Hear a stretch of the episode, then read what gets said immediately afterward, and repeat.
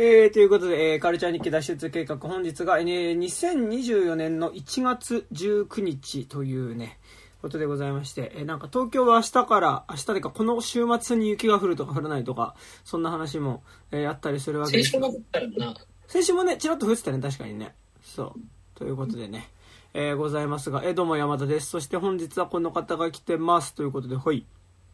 はい、中村です。よろしくお願いします。お願いします。ということで、あれですね。何気に、何気にでもないか。まあ、明けましておめでとうございますですね。まあ、まあ、そうですね。現実では、まだ最近会ってないから、会ってないそうですね。ね。明けましておめでとうあれ？前が、あれですか？鬼太郎ですか？鬼太郎だね。そうだね。鬼太郎ですね。まあまあ、それぐらい以来って感じですかね。うん、ということで、えー、本年もまあよろしくお願いしますというね。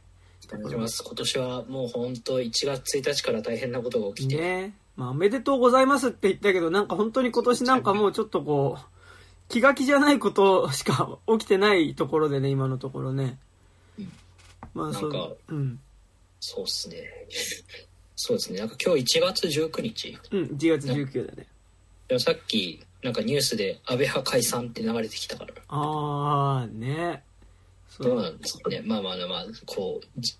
我々はゆっくり、ゆっくりすることがもう許されない年って感じですが。え、でもなんかさ、その、パーケンの、あれもさ、け検察がさ、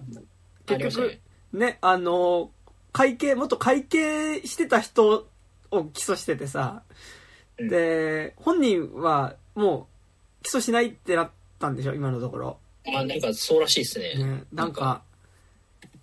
そんなそんなもう、もう本当ヤクザみたいなことをやってますね。ね、本当なんかそのさ、下っ端のさ、なんかこうさ、あの、構成員をこう刑務所入れてさ、本人は入らないみたいなさ、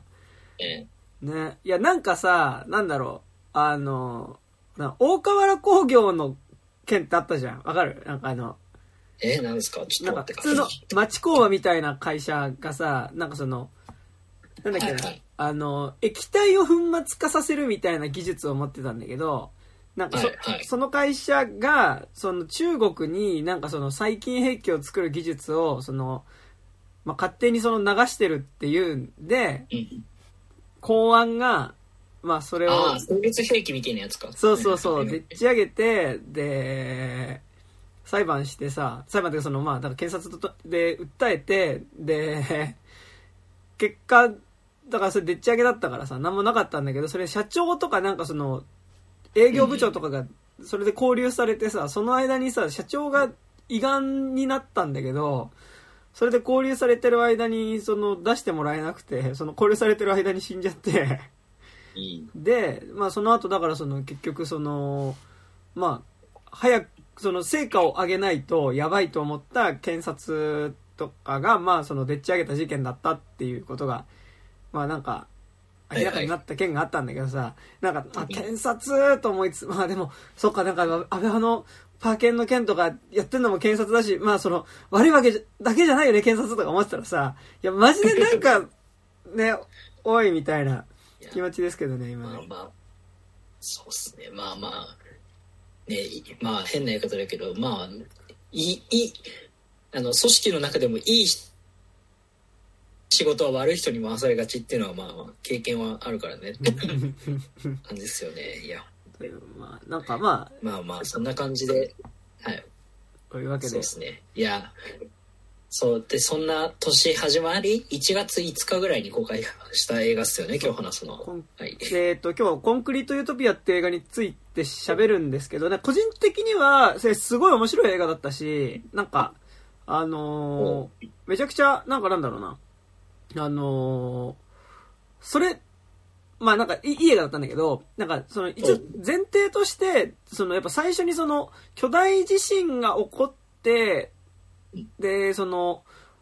っていうところから始まる話で、なんか必ずしもその災害のことがメインの話だ、だけがメインの話でもないかなって個人的には思うんだけど、でもなんかどうしてもやっぱりこう作中の中で起こ、まあ、描かれるいくつかの描写とかが、まあ、めっちゃ、その、ね、そのやっぱ年始にあったさ、やっぱ能登半島の地震が、まあ、未だに、その、被災者はさ、まだまだ、全然。ね、帰れてないし、まだその正直被害がどれぐらいだったのかみたいなことも多分まだちゃんと分かってないしっていう状態で、しかもね、めちゃくちゃ向こう寒いからさ、あの、んその中で避難所にいる人たちもやっぱ寒さで体調崩しそうだし、なんならばそれでちょっとこう亡くなられてる方もね、いたりするみたいな、こう、ことがね、あったりする中で、すげえ面白い作品だったんだけど、あの、結構今見るのはしんどい作品で、やっぱ、簡単にやっぱ連想しちゃうから、まあ、そうですね。まあ、その、そうですね。もう、ワンシーン目から地震だからね、ほとんど。うんうんまあ、直接的に揺れるシーンから始まるわけじゃないけど、も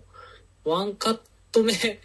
の最後ぐらいでもう、もう街がもう地震でボロボロになってるシーンから始まるみたいな、もう、まあ本当に直でそういう映画だから、まあ、無理して今見るもんでもないなっていうところはあるっていう大前提がありますよね、今日。まあ、み見た二人が喋るんですけど。でこれからまあ、で、喋っていく中で、なんかなんだろう、別に喋っててさすがにそれで連想するってこともないかなって気もしなくはないけど、でもまあなんか多分ちょっとそういう描写とかも、の話ももしかしたら触れるかもしれないから、なんかちょっとやっぱりこう、今心配だなとか、なんか不安だなっていう人は、なんか、あんま今聞かなくていいかなみたいな感じも、あれですよみ未来で会おうって感じですよ。感じでいつか。うん、ございますかね。かけるはい感じで。というところで、じゃあ、コンクリートユートピアの話をしていこうかなというところなんですが、えっ、と、ちょっとあらあらすじ映画 .com からです。まあ、解説ですね。です。はい。えー大災害により荒廃した韓国ソウルを舞台に、えー崩壊をま、えー倒壊を免れたマンションに集まった生存者たちの争いを描いた、争いを描いた、えーパニックスリラー。えー世界を未曾有の大災害が襲い、あ、これ世界がこうなったって話なんだ、これね。世界を未曾有の大災害が襲い、韓国の首都ソウルも一瞬にして廃墟と化した。唯一崩落しなかったファンガンアパートには生存者が押し寄せ、不法侵入や殺傷、放火が続発する。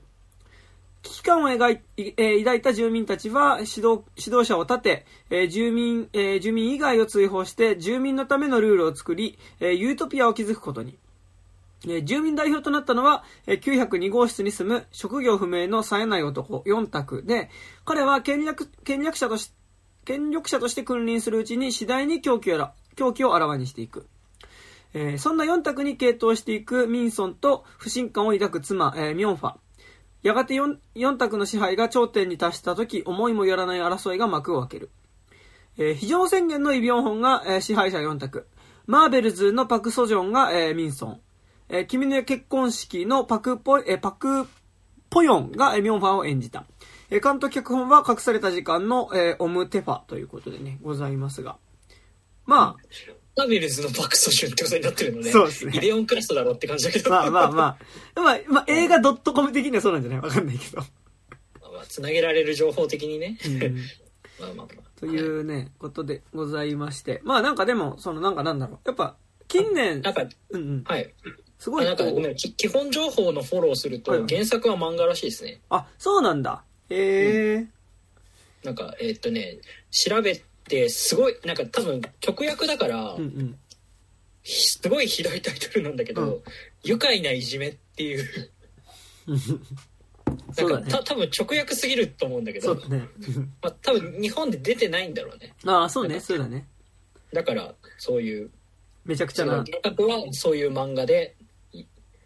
らしいっていうところだけ一応補足しておきますって感へじです。え。なんかそれ全然、なんか押し出されてなかったね。なんか。まあ、だから日本に伝わる要素がないからね。うーん。まかあ、かいまあもうその韓国のウェブトゥーン文化はもうさ、そうねなんか、もうすごいからさ、なんか、うんうんで全然全部が翻訳されるわけじゃないからさ、うんうんうんもう日本は内需で溢れてんだからさ、そうんうん。まあ、ウェブトゥーンっていうのは、あの、アプリ上っていうか、あの、電子で読む雑誌、あの漫画のことですな。縦読みのうんう、ん。なんか、か紙で読むとはちょっと違う読み心地のね、うんなんかね、うんうん。一枚一枚が展開していくような感じの漫画ですけど。そう、でもなんか、そう、それ原作なんだ。へえ。ね、なんだっけ、ほら、なんだっけ、奥須駅お化けとかもウェブトゥーンなんでしょ？あ、そうなんだ。へえ。まあ、なんか、でも全然多分原作とは改変がいろいろされてるとは思うけどちょそこまではさすがに調べられてなかったですね。でなんかさ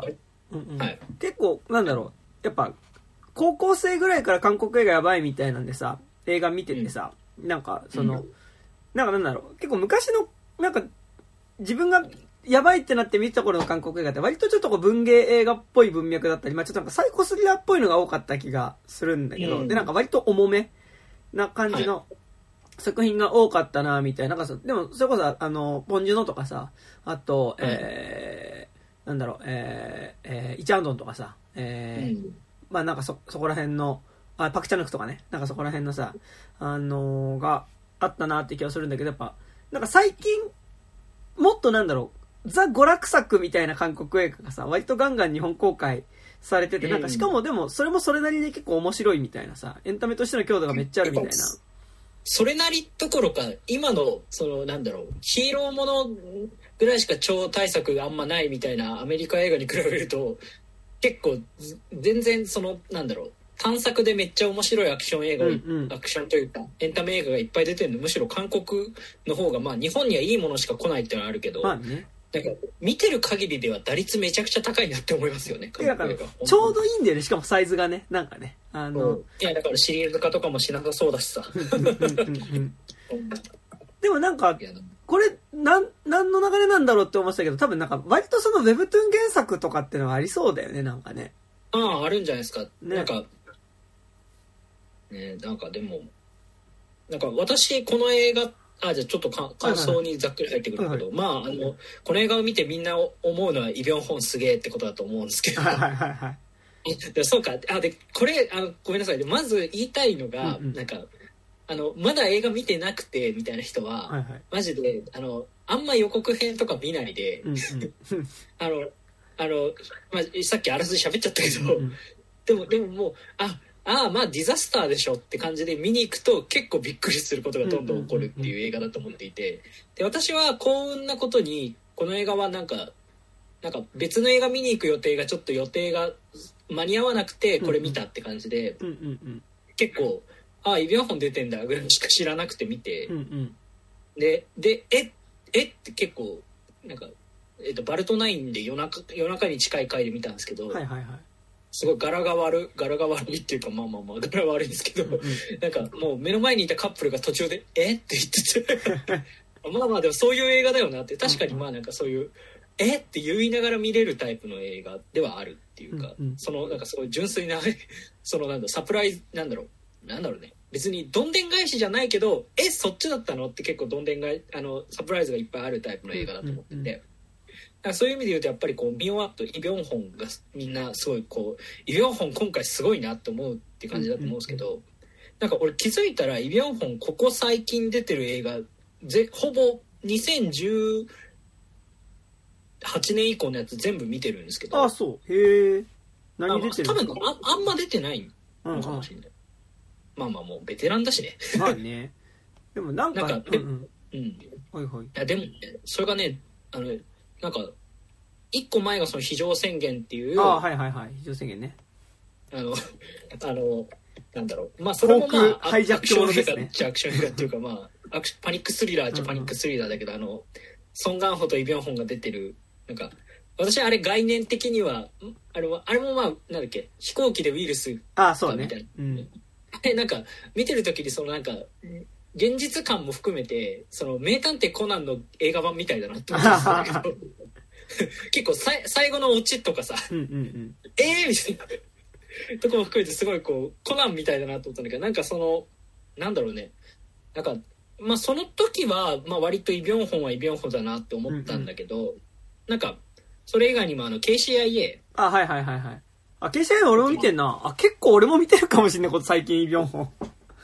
な、ナムさんね白。桃さん大白桃さんっていうのかパなクトゥさん、パクトゥさん大噴そう火。うん。パクテさん大噴火とかあ、それは見てないや。あとそれだけが僕の世界っていうこれは、多分これそんなカリテでカリテじゃねえやあれで見たシネマート。シャンテシャンテで見たんだうけど、ん。なんか、これは多分ちっちゃめなんだけど、なんか、最近だからそのなんか、ね、言うたってイ・ビョンホンなんてさ、なんかもう、キムタクぐらいすごいイメージじゃん。で、だってそれこそさ、なんかその、やっぱ、韓流ドラマブームとかの第一期とか、なんならちょっとその前くらいからの人だよね、イ・ビョンホンってね。いやそうだと思いますなんかそのでずっといろんなことをやってさなんかねなんかおなんか GI 上とかも出てた気がするけど。ハリウッド進出期もあったよね、うんうんうんハリウッド進出期もまあまあ今もしてマグニフィセントセブンとか出てたね。うんうんうん。なんかそういうのもやってなんかでもまあなんかで結局今まあ割とやっぱ自国というかアジア映画にいっぱい出てるイメージなんですけど、うん。まあ、その韓国映画に出てるイメージなんですけどなんかすごいこうなんか最近はその要はイケメンイケメンすぎる立ち位置からどう降りるかというか、うん、でもないんかうことをやさっ、てなと思ってなんか今回すごいでもうなんか、そういう意味で言うともう今回完全にそのもうはいみたいな。第2期入りましたというか,、なんかそのはい。はいはいイケメンから降りることに完全に成功しましたっていう感じですごいめっちゃ良かったっすねっていう。なんかビジュアル自体はさ、そんなに変わってないというかさ、なんかまあ正直今も全然2枚目できる感じだと思うんだけど、そりゃそうでしょ。見た目はめちゃくちゃかっこいいよ。でもなんかその中でやっぱこう、あえてそうじゃない演技というかさ、なんかあの、キャキャラとか仕草で、あう、ん。ちゃんとキモく見えるなっていう、ね。あの、やっぱそれがね、なんかやっぱこう、すごい良かったし、なんかやっぱ、ある種、こうなんだろう、個人的には、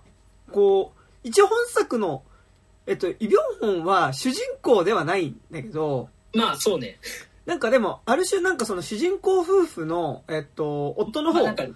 夫の方の、えっと、なんか、ある種、ちょっとこう、格闘でね。よりなんか闇の部分というか、なんか彼がなんか無意識的に抱えてる、なんかその闇の部分みたいなものと、なんかすごいこう、呼応するようなキャラクターとして描かれてるから、なんかこう、その意味ですごい存在感があるなっていうところがあって、結果としてやっぱなんか印象に残ったキャラクター誰ってなるとやっぱイ・ヨンホンになるっていう。そうなんだよいやなんかそうっすね。なんか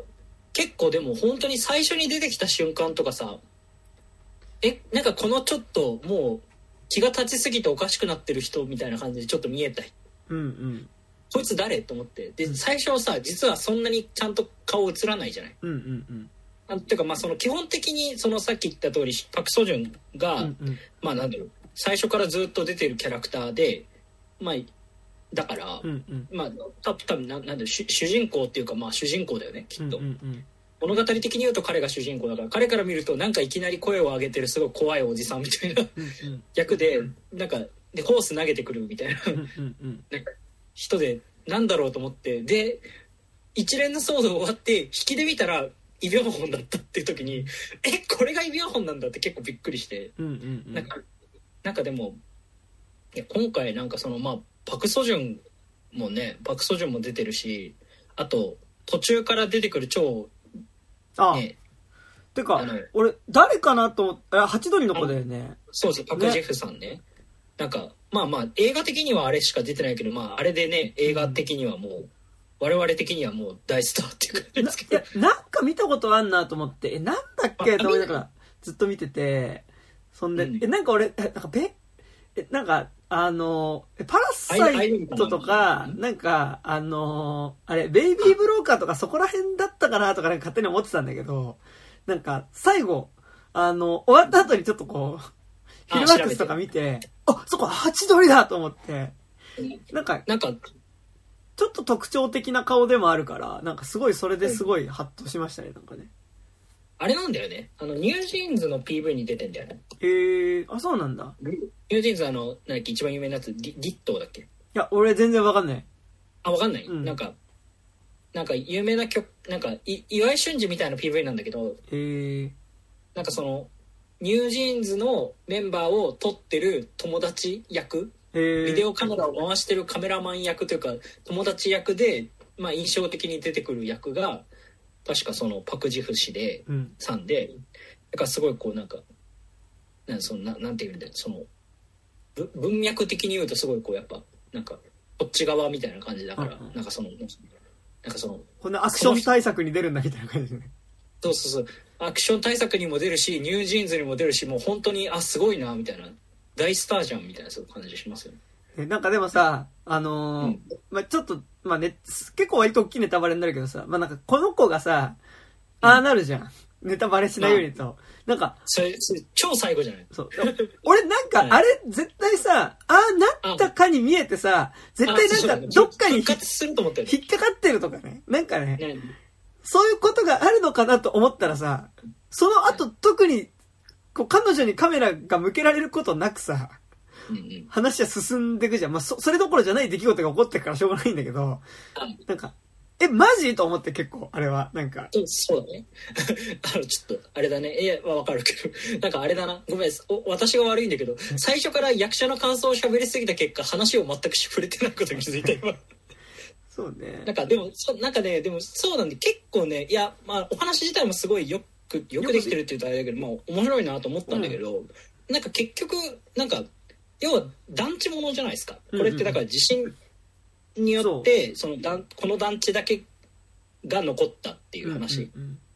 ていうまあまあぐ偶話だよねある種偶話だと思うんですけど災害がメインの話じゃなくて、やっぱりなんか、それきっかけに、なんかその団地っていう場所を題材にして、なんか、そこで何を描くかみたいなところにこそね、なんか主題があった気はするよね。そのワンカット目から地震が起きるんですけど、うんてか地震が起きた後のとこから始まるんですけど、うんうもうなんかもうそのアパートだけが残って全部倒れてるっていう引きの絵が2カット目ぐらいに入って、なんかもうその時にあこれはだからさすがにこうリアルな意味のディザスターではないんだっていうところはまあ分かるって感じなんですけど、なんかでもそのうんうん結局じゃあこれは何かっていうと、まあ、長長屋物的なものとして見たんですけどうん。なんか長屋物的なノリとして見るとやっぱりなんか変なやっぱり住民が一番印象に残るっていうか、うん。なんかその主役の方も主役のさっき言ったみみ方も含めてだけどなんかそれ以外のあのなんだっけあのメメガネ君とかはいはいはいはい。あとはなんかそうそうそうなんかあのなんかそう子供あの親親あの親子とか,、はいはいなんか結構さそそういうこうなんかうんうん。群衆群衆の描き方というかそのなんかサブキャラの描き方がすごい上手い作品でで逆になんか映画多分2時間ちょっとぐらいだよね、結構長い。あ長かったっけそんな若干2時間、いや、体感そんななかったけど、2時間ちょい超えぐらい。そうだよね、うん。あなんかいやでもなんか逆になんかこれシリーズなんかドラマシリーズの総集編みたいな映画だなとも思った。あーいや、なんかね、そ、それで言うと、なんか、まあ、ちょっとこの後その話しようと思うんだけど、なんかあの、ススイートホーム、僕、俺と世界の絶望っていう、ネットフリックスのドラマシリーズはいがあって、知らんす。なんか、それが、なんか、いや、めっちゃ似てて話は。でもなんか違う話なんだけど、なんかあのはい、ある日、世界中、まあ、世界中なのかわかんないんだけど、まあなんかはい、こう、人間が、なんか突如、鼻から大量の鼻血を出して、鼻から大量の血を出して、なんか怪物化してしまう世界になると。で、その中で、なんかその、まあ周りはだから怪物化した人がいる世界の中で、その団地の中に、こう取り残された住民たちっていうのが、その団地を閉鎖して、まあなんかこうその中でサバイバルしていくっていうのがスイートホームっていうドラマシリーズで、あ確かに、まあ、ほぼ一緒っすね。で、まあなんか団地の住民の中にも、その、いつ、その、怪物化するかわからないっていうのもありつつ、なんかその、団地の住民たちがまあ力を合わせてどう生きていくか、逆にまあ力を合わせられないのかみたいな話を描いていくっていうドラマがあって、シーズン1はめっちゃ面白い。で、シーズン2が、もうなんかね、全然別の話、別物のドラマになってしまうので、まあ、一気につまんなくなるんだけど、てか団地出ちゃうんだよね。あの、あそう、団地出ちゃって、まあ、確かに。えー、確かに。なんかねあなんか。それはすごい似てるなと思いつつ、なんかやっぱね、なんか最近わかんないけど、うん。なんか韓国さ、その、あ住い宅、家物あそう。多いよね、家物多いなって思って、なんかだからその、それ、それこそこの、うんコンクリートユートピアの予告編で、パラサイト半地下の家族を超えたみたいな、あ あの、ー。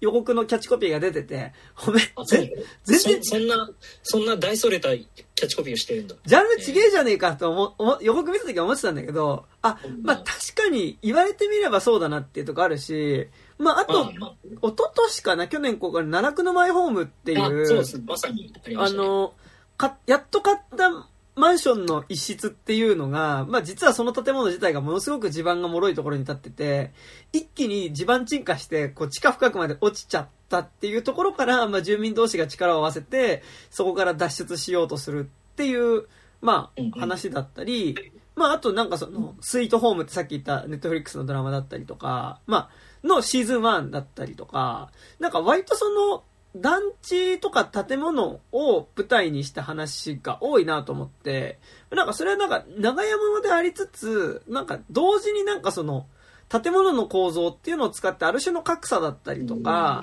まあなんかその競争社会みたいなのを表してるみたいなのが、まあ、さらに辿ると、まあ、ポンジュドの吠える犬は噛まないとかもあったりするわけだけど、それで言うとね。なんか多分、おそらく、で、なんかでも、その建物の構造がイコールで格差だったりとかを表してたりとか、競争社会を表してて、っていうようなことは、まあなんかなんだろう、別に映画だとよくあることではあるじゃん、そういうもの自体は。で、今なんかパッと思いつくのだと、例えばなんか、すげえクラシックな話をしちゃうけど、やっぱ、黒沢明の天国と地獄とかだってさ、まあなんか丘の上に立ってる富豪の家とそれをこう、下から見下ろす、その、それこそ本当に長屋の人たちっていうのの、こう、対比っていうのがなんかその作品の中で描かれてるキャラクターたちの、こうそもそもの生活水準の違いみたいなのをこう、表してたりとかするし、なんかやっぱこう、その映画で物語が展開される背景にある世界に、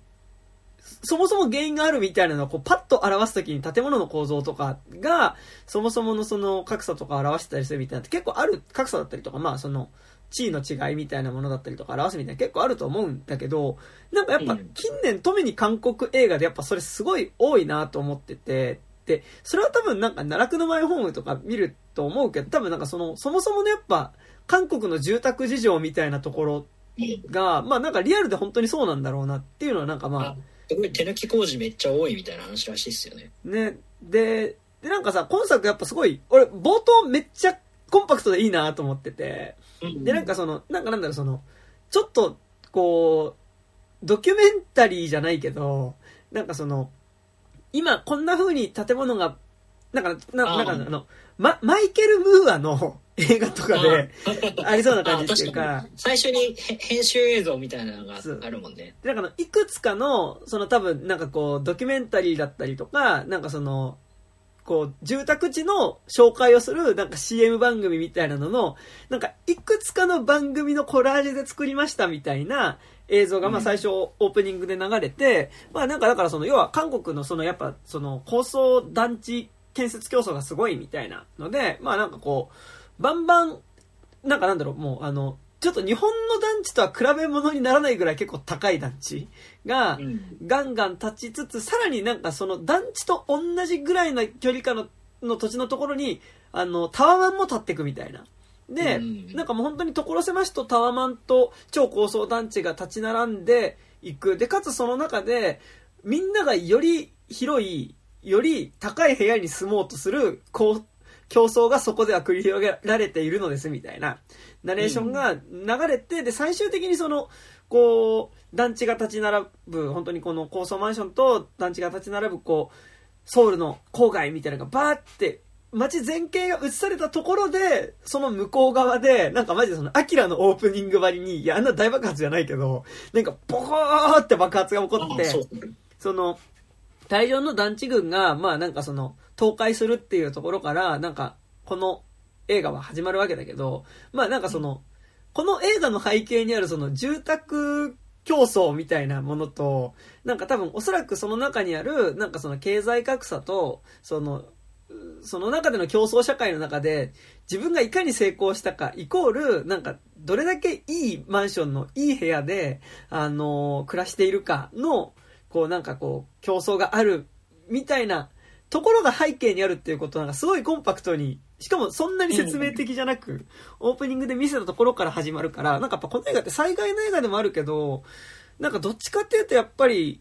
そういう格差社会とか競争社会を背景にしたドラマっていうところがすごい大きいなってのはね、なんかなんだろうね。そうですね。もうね、なんか、なんだろうな。なんか、いくつか思ったことがあって、一つが、えっと、なんか自分が、まあ、山田君もやってたからうんうん。あれですけど、まあ、なんか、ウーバーとか配達、うんうんうんうん。まあ、私は時々今もするんですけど、うんうん。山田君も知ってたと思うんですけど、なんかうん。うん、その時に団地にも運ぶし、タワマンにも運ぶじゃないですか。はいはいはい。なんかその時に、果たしてこことここの違いはどれほどあるんだろうって結構やっぱみんな思ったりするじゃない。なんかセキュリティとかちゃんとしてたりするけど、逆になんかもう70階とかに住んでる人たち、うんうん。ね、廊下じゃ廊下じゃ電波も通じないしさ、ろ廊下じゃ電波も通じないし、なんか、なんかそんな、4個ぐらいしかないエレベーターだけじゃ降りれないしさ、うんうんうん。降りるのにめっちゃ大変だろうなとか思ったりさ、しながらなんか、この人たちはなんかその、でも結果的に住むとこは集合住宅ではあるしな、みたいな、うんうん思ったりして、なんか、何のために住んでるんだろうと思ったりすることはあるんですけど、うんうん。で、まあ団地は団地で、ひれひれしエレベーターね、みたいな、ムカつくとこはあったりするんですけど、どっちもウーバー配達員的にはさ、あんまり行きたくないよね。あの、団地も、その高層タワマンみたいなのもさ。2階 ,2 階建ての安いマンションが好きですよ。あ、いいね、いいね。うんうん。まあまあまあなんですけど、だから、だから、そういうふうに、だからまあ、その、なんかさっき団地ものかもって思ったのは、うんなんかその、だからまあ、高層マンションを団地に読み替えるっていう動きが自分の中ではそもそもあったっていうか、それを結果的に、なんか、なんだろうな。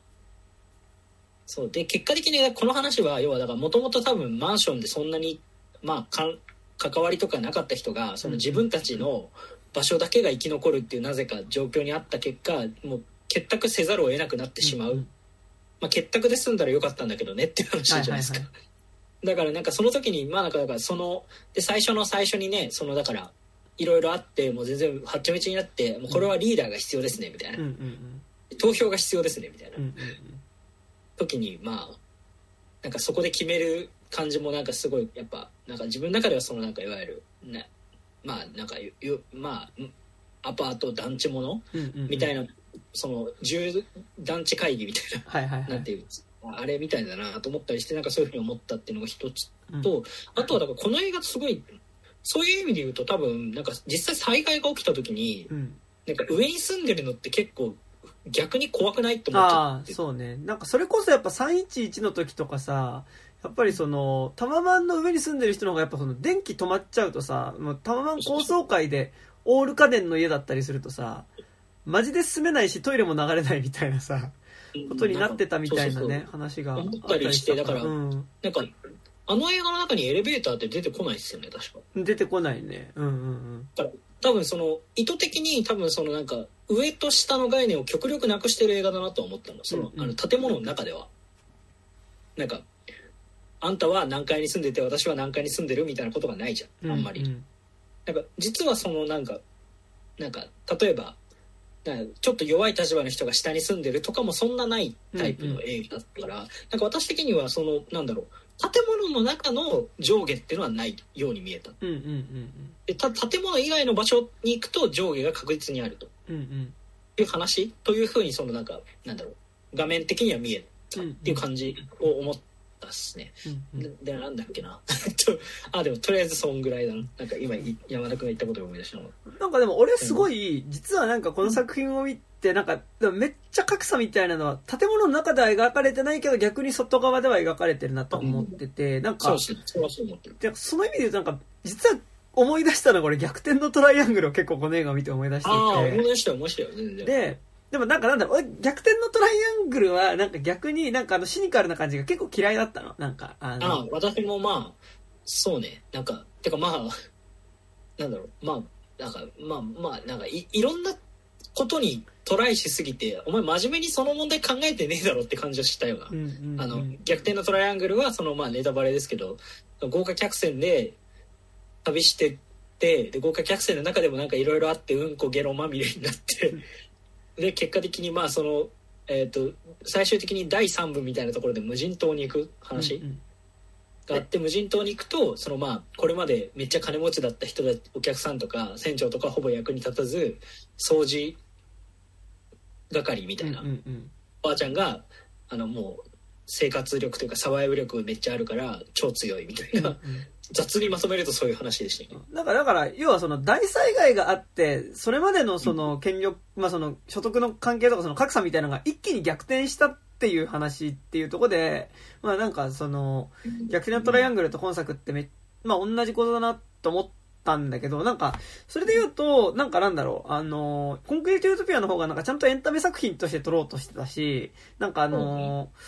なんだろうな、ちゃんとそこの格差みたいなことに対して、なんかちゃんと向き合って撮ってた気がするんだけど、で、なんか、じゃどこに格差の逆転があったかっていうと、まず、まあ、この主人作品のその、舞台になってくるこのマンションっていうのが、まあ、なんだろう、高級マンションじゃないんだよね。なんかあの、普通に、なんか、まあ、団地なんだけど、でもなんかなんだろう、あの、一応住んでる人たちは、もう、あんまり賃貸の人っていうよりは結構もう、持ち家としてその団地の部屋を持ってる人が多くて、うん、まあ、賃貸の人もいるんだけど、で、えっと、まあ、セリフの中で語られるんだけど、橋を渡った、その団地が立ってる場所の前に川があって、うん、その川を渡った向こう側にはドリームパレスっていう、なんか、おそらく多分、タワマンの集合体みたいなのがあって、で、正直そのドリームパレスに住んでる人たちからすると、なんか、お前らが、と同じ地、学校に通ったりすると子供がバカになるからお前ら来るなとか、あの、まあ、なんかちょっとそういうなんか地域格差みたいなものがそもそもある場所だったっていうのが、まあ、セリフで語られていて、で、ただ、なんかだからその大災害が起こった結果、あの、ドリームパレスはもう全壊したけど、まあ、このマンションだけが残ったっていう時に、あの、ドリームパレスの住民たちっていうのが、えっと、このマンションに集まってきてるっていう時に、あの、それまでは、この主人公たちが暮らしてるマンションの人たちがドリームパレスの方に行くと、お前ら来んなって言われて、追い出されてた側っていうのが、逆にこの、今度、災害起こった後は、むしろ、このマンションに住んでる人たちがドリームパレスの奴らをこ、こっち来んじゃねえって言って追い出す側になるっていうところで、逆転がありつつ、じゃあなんかその二項対立だけだったのかっていうと、そうじゃなくて、そもそも、このマンション、この舞台になるマンション、いやその、そんなに金持ちでもない人たちが住んでるマンションにすら住めない人たちそこに住もうと思って、あの、借金を作ってなんとかいろいろ住もうとするんだけど、結局住めなかった人たちっていうのもさらにこう貧しい人たちとしていて、で、実は、マンションに住みたかったけど住めなかった人っていうのが、えっと、まあ、まあ、一番大きいネタバレですけど、行きましょう。あの、イ・ビョンホンだったっていう、そうですね。のが、まあ、この映画の、だからその、一番最大の、まあ、オチまあオチというか、まあ、あの転換点ですよね、うんうん、なんかちょうど話の半分ぐらいのところでカラオケ歌いながら分かるっていうねそうでなんかそのこのイ・ビョンホンがじゃの過去っていうのが、まあ、そのカラオケを歌うところ彼がねあのなんかあのなんかね、家にまつわる曲を歌ってるんですよ。なんかあの、アパートって曲らしいですよ。あそうなんだエン。エンドロールでも流れてたよね。なんかね。流れてましたね。うんまあ、なんかなんだろう、日本で言うと多分あの、あなたみたいな曲だと思うんですけど、わかんないけどね。あなた？あの、もしも私が家を建てたなら、的な。スポーターねえとわかんねえから。曲だと思うんですけど、まあ、それを彼が歌い、なんかその、団地の中で、その災害後に行われた祭りのシーンみたいなところで彼がその、カラオケ熱唱するとこから、なんか、その、彼の過去に初めてスポットが当たって、で、まあ、彼は、だからその、なん、まあ、娘がいて、妻がいて、3人家族で、なんとか、その、この、な、なんでもない団地なんだけど、そこの団地で暮らそうと思って、いろいろ部屋を、あの、買おうと頑張った結果、騙されて、その、金を奪われてしまってっていう人でしたっていうことが、まあ、分かってきて、で、だからその時点で、だからそれまでは、だからその元々の災害前の世界では、ドリームパレスを頂点に、ドリームパレス、この舞台になる団地、そもそもそも団地にも住めないイ・ビョンホンたちっていう、まあ、イ・ビョンホンっていう住民、あまあ、人たちが、イ・ビョンホンの階層の人たちがいたっていうところが、災害が起こった後に、イ・ビョンホンがそのトップにいて、で、なんでもない団地があって、で、もう倒壊したドリームパレスがあって、まあ、そこの住民たちがいるっていう感じで、その構造がまあひっくり返るっていう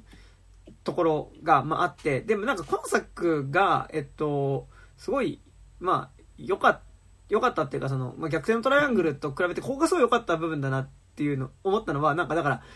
この作品のこの主人公だったり、この団地に暮らしてるその、住民たちっていうのは、格好好きでマジでその、普通の人たちなんだよね。うん、なんか多分その、多くの観客が共感できる中流の人たちっていうのが、あの、中産階級だね。ね、ねあの、主人公たちに設定されつつ、彼らがいかにまあその、こう、排外主義的だったり、まあその、凶暴になり得るか。でもなんかそれが、その、彼らが狂ってたりとか、狂、狂気に陥っていくからそうなるっていうよりは、なんかものすごく、なんか、ありふれた、こう、人たちのなんかありふれた感情みたいなものから、こう、だんだんそれがこう、集団になって、その、すごいこう、まあ、最終的にはその、人を殺して奪うっていうことを、あの、まあ、当たり前のこととしてするようになるし、仲間たちを、その広場で、まあ、その、まあ、処刑に近いことをしたりするようなね、あの、集団にしていくかっていうことを、なんか、描いてったってこところがやっぱなんかね、すごい面白い部分だったなっていうのはね。なんかわかります？うん。うんわかります、なんか私もなんだろう。その映画があそれ見てうわーって驚いたみたいなところが何かだったかっていうとだからあなんかなんかまず最初にああまあディザスターでしょと思って見てたら、あこれなんかなんか途中でさそのまあ町くアパート全体でこうユニオンを作っていく中で、はいはい。もうなんか嘘みたいに楽しそうなビデオが流れたりした時にあこれなんか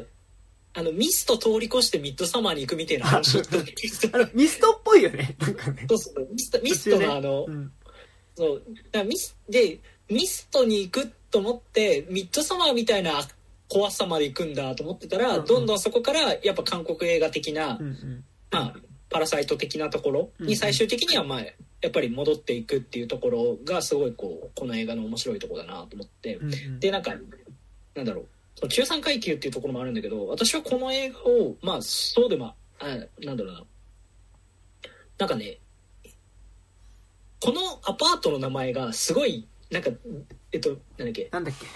帝に宮宮って書いて高級高級みたいな。あ、えっとはいはい。えっとなんて読むのかちょっと私えっとちょっと待って。さっきねえっとね、待って、えっとね、出てくる。えあ映画 .com に書いてあった。ー、さっきね、さっき俺読んでたもん。さっき読んでたんだけど、えー。あそうそうファン軍アパートね。はいはいはいはい。なんかそのそれがあの字がわざと出てくるんだけどそのなんか天皇の脳にうん。宮殿の宮って書いてファン軍うんっていう、うんだからなんてなんて名前なんだって思ってたんだけど、でもなんかだんだん見ていくうちになんかだから途中でそのイ・ビョンホンがパク・ソジュンとその遠征をするわけですよね、はいはいはい。そのなんか外にまあもう死んだ人とかもうほとんど機能してないスーパーマーケットとかからこう食事をうんうんうん奪ってくる目に、まあ、遠征をちょくちょくするんですけどその途中のシーンでなんか家族を守るだけで愛国って言葉がありますよねみたいなことをイ・ビョンホンが言うシーンがあって、なんかああ俺絶対嫌だなみたいなすごい思ってる あもうあもうなんか家族を守るだけで愛国になるんだったら家族なんか作りたくないなってことを思ったんですけど、はいはいはい。なんかまあまあまあそれは置いといてでもなんか最終的にその話の中でも結構その赤いで、と、途中でこうまあ街の中えっと団地の中のコミュニティがこううんうん壊れていく中で、まあ、裏切り者がいるって話になってくるんですけどそのえっとなんだっけ隣のそのパレスとかの人をかくまってる人がいるみたいな話だよね、うんうんうん。なんかそこでこう赤いペンキを塗ったりするじゃんはいはいはい。裏切り者の部屋にあれそうそうそう。あれってて多分確かなんか聖書的なあれなんだよな。なんかも忘れちゃったんだけど。なんかなんか聖書とかでその裏切り者にこう赤色塗ってく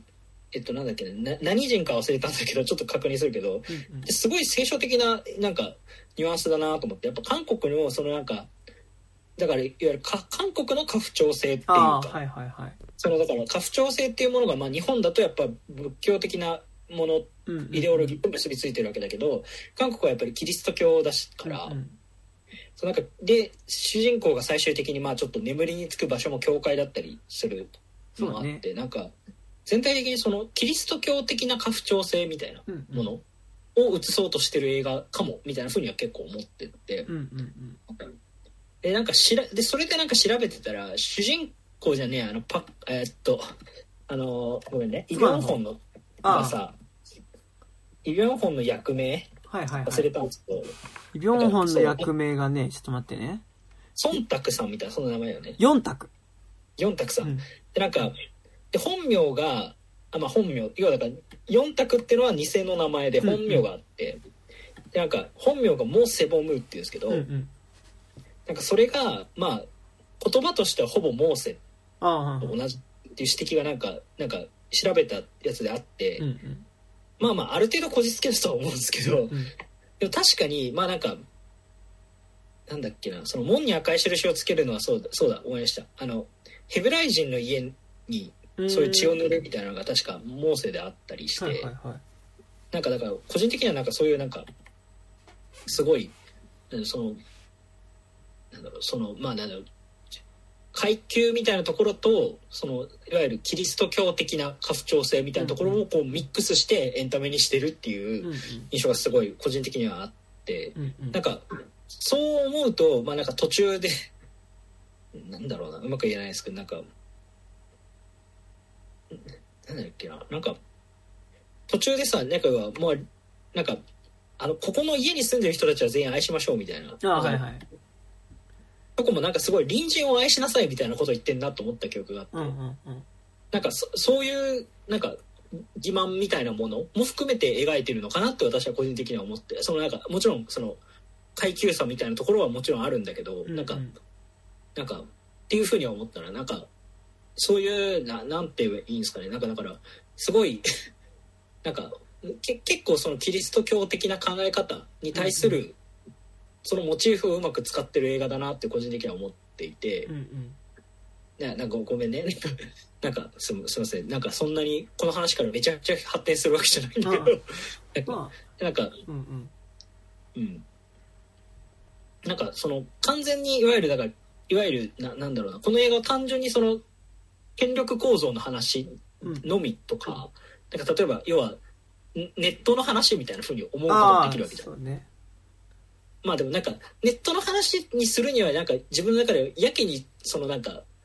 こ住んでるマンションとか、うん。まあそのなんかさっき言ったこととかも含めてすごいなんかなんでこんなに聖書っぽいモチーフがいっぱいあるんだろうってところが引っかかった映画でありましたっていうことですね。あすいません長くなりました。まあだからさっきちょっとそういうの、まあ、なかなか日本において家父長制仏教ベースって言ってどどっちかというと神道じゃないかなっていうんかうん。神道だね。ごめん間違えました。だってまあだって日本のねだって家父長制なんてさ天皇だからさそうそうそう。ごめんごめん、うあの普通に間違えました。それは単純にミスです。はいい。ところなんですけど、えっと、まあ、なんか、でもすごいこう、なんかやっぱ、組織の、うんになんかこう、所属しなきゃみたいな焦りみたいなのがやっぱベースにある話でもあるなと思って、あ、それなんか俺うん。赤いそのペンキ塗っていくみたいなのは多分そのキリスト教的なモチーフでもあると思うし、でもなんかやっぱ、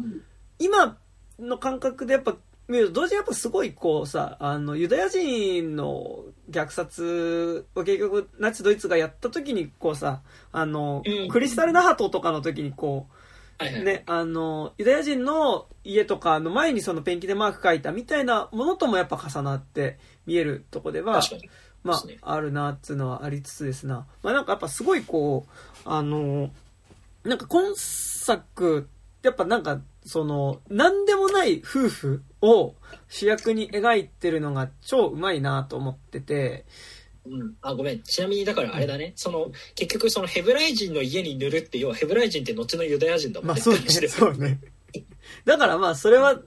繋がってはいるわけだけどさ。そうね。でまあなんか何でもない夫婦を主人公にしてでこの映画が何を描いていくかっていうとやっぱそのなんかある種こうそれまでは同じ団地に暮らしててもそんなにその同じ団地の住民だよな俺たち。ファミリーだよなみたいな。ノリじゃなかったものがまあある種自警団化してったりするうん。流れに対してもその自警団化していくっていうこととセットで外部の人を排除していくっていうものがだからそれとセットになっていくわけだけどその流れの中でこう乗り気なわけじゃないけどやっぱそこに乗っかってかざる得ない状況になっていく夫っていうのとあといやでもこれはおかしいだろっていうふうに思っていく妻のやっぱスタンスのすれ違いっていうのがやっぱすごいこう描かれてはいてでなんかやっぱこう主人まあ、夫の方とそのイ・ビョンホンがほぼイコールだなっていうふうに思うのがやっぱなんかそのじゃあイ・ビョンホン演じるこの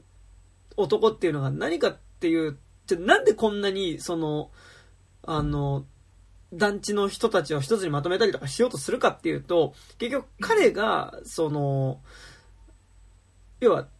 め、なんで彼がそもそもその団地のリーダーとして認められるかっていうと、あの、まあ、なんかそのリーダー決める選選挙というか話し合いみたいなのがあるんだよね、会議みたいなのがあった時に、え、誰がやっぱ団地のリーダーがいいかな、みたいな話になった時に、いや、やっぱそれはさ、団地の住民のために一番自己犠牲を払える人じゃない？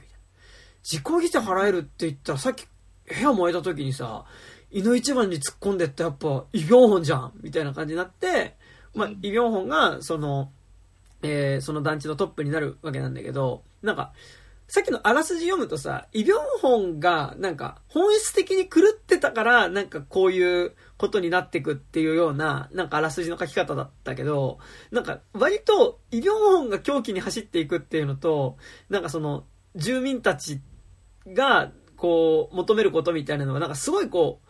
そ、総合的っていうか、なんかあの、うん、イ・ビョンホンはすごい、要はなんか自分が、まあ、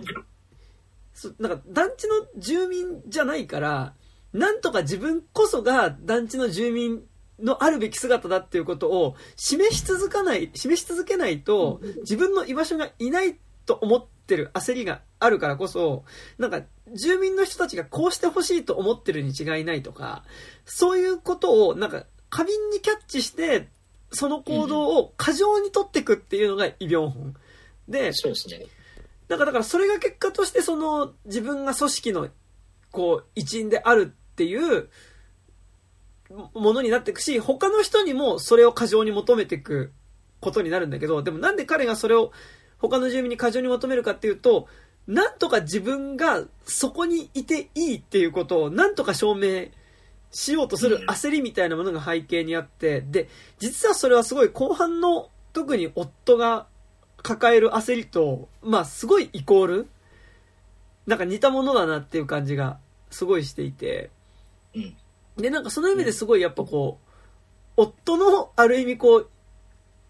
となんかイ・ビョンホンっていうのがものすごくこう鏡合わせっていうか、あの、うん。パクソジュンね。そう、っていうのはね、めっちゃ思いながら見てたんですけど、確かそうですね。なんか、確かに見てると、イ・ビョンホンって別になんか、あの、この狂った集団においてはとってもいいリーダーなんですよね。あの別に彼がやってることが正しいとは思わないけど、うん、でもまあこの狂った中でやってることとしてはすごくままっとうって言うとあれだけど、まあ、このこのコミュニティが進みたい方向としては毎回ちゃんと正解を出してる人っていうか、なんかなんだろうな何て言えばいいのか分かんないけど別にだから彼がその要は嘘ついてこの場所にいるけど別にこいつら全員を騙して富をむしり取ろうと思ってるわけでもないっていうか、なんかただこの場所に居続けたいってだけでやってる人なんですよね、実はっていう話だからすごいなんか見てるとやっぱりなんかななんだろう。なんかすごい多重人格みたいに見えてくる頃があって、イ・ビョンホン自体が。なんかでもそれってなんかすごいなんかうんななんだろうななんかそれはまああくまでこれはちょっと妄想っちゃ妄想なんだけどなんかなんかこうやったらうまくできたのにみたいなこととか、うんうんうん、なんかここであの時あの会社に入っていればなみたいなこととか、例えばねなんか別にそんな後悔ないあんまないけど、うんうんうん、なんかみたいなことででもそこに偶然入るチャンスがあったからめちゃくちゃ適応しちゃってるみたいな人っていう感じに見えて、でそこに対してまあその途中から出てくるあのハチドリの子が「あのお前おお前違うやんけ」あんた誰?」って言ってくるっていう話ではあるんだけどなんかだからそのイ・ビョンホンが、まあ、もちろん最終的に言ってるところは全然正しくないしまあ正しい悪悪いかで言うと悪ではあるんだけど、うんうん、とはいえやっぱりなんだろう邪悪ではないっていうところがすごい伝わるっていうか、まあ、その邪悪ではない結果こここまでたどり着いてしまうっていうのはそれなぜかっていうとそのもう要は人っていうか大衆、うんうんうん、大衆の本質が邪悪だからっていう、うんうん、が悪だからっていうこと？だなっていうふうに思ってしまうえところはあってやっぱり、うんうん、なんかだから結局そのでなんだろうな。そのえ映画的にそのまあだから主人、まあ要はこのコミュニティから、まあ出ていくっていうところが、まあ、大いや、まあ、それは見てりゃ分かるんですけど、お家になるだろうなと思ったら、まあ、そのでもオチもちょっとミストっぽかったやんな。いや、いや、いやあの、オチの、え、そっか、最初からやっぱこれやっときゃよかったんじゃんの感じは、めっちゃミストっぽい質感だなって思いながら見てた。ミストっぽかったのうん。あだからそうオチとしては要は、ま、あの遠くまで行くと生きてる人はいたっていう話なんですけど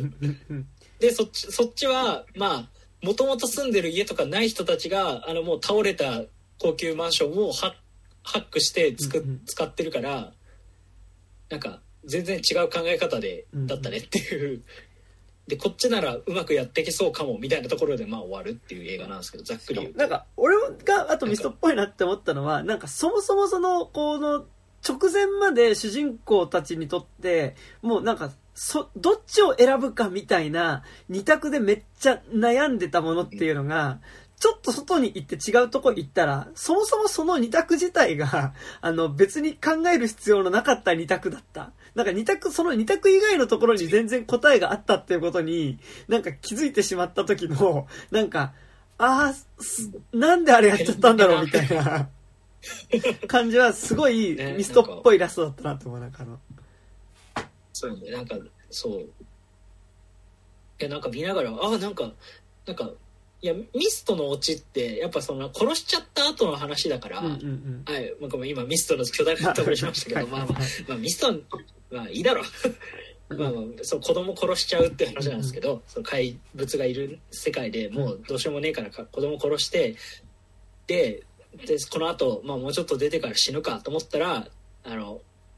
自衛隊みたいなやつらが 出てきて「あれ?」みたいな「みんな生きてる?」って「え怪獣倒されそう?」みたいな「えー!」っていうオチっていうななんだけどなんかまあやっぱあれってさまあまあそのいろんなまあ嫌いな言い方ですけど「うつエンド」みたいな言い方がはいはいはい。されますけど、うんまあでもまあ子供殺してるっていうところが一番辛いわけじゃなうんいですか、うんうん。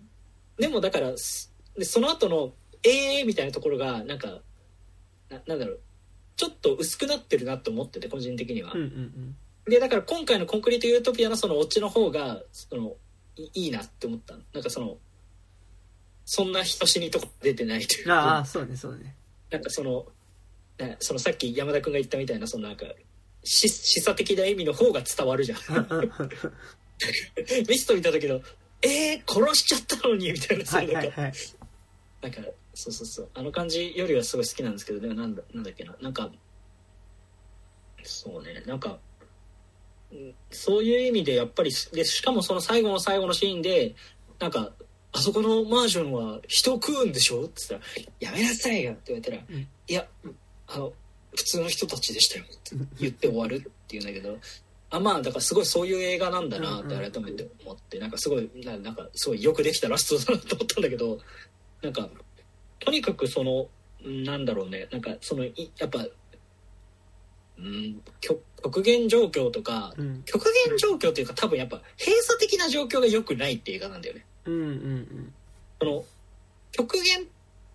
自分たちが閉鎖的状況にいるってことを極限状況に行かないと分かんないって映画だなって思ってて、うんうんできっとなんかまあなんかなんかあれは自信があったからで孤立しちゃったからきょあのみんな閉じ込められてるうん。って思ってるけど、まあだからこれはこの話は別にまあその地震の話ではあるけど、まあ、地震の話以外の話でもあるように見えたから、うんうんそうだね。うん。結局だからまあこの国以外にも選択肢はあるよとかこの町以外にも選択肢はあるよみたいな話だと思ってみたんだけど、うんうん。なんかでもなんかそうなんかだからうんななんだろうなその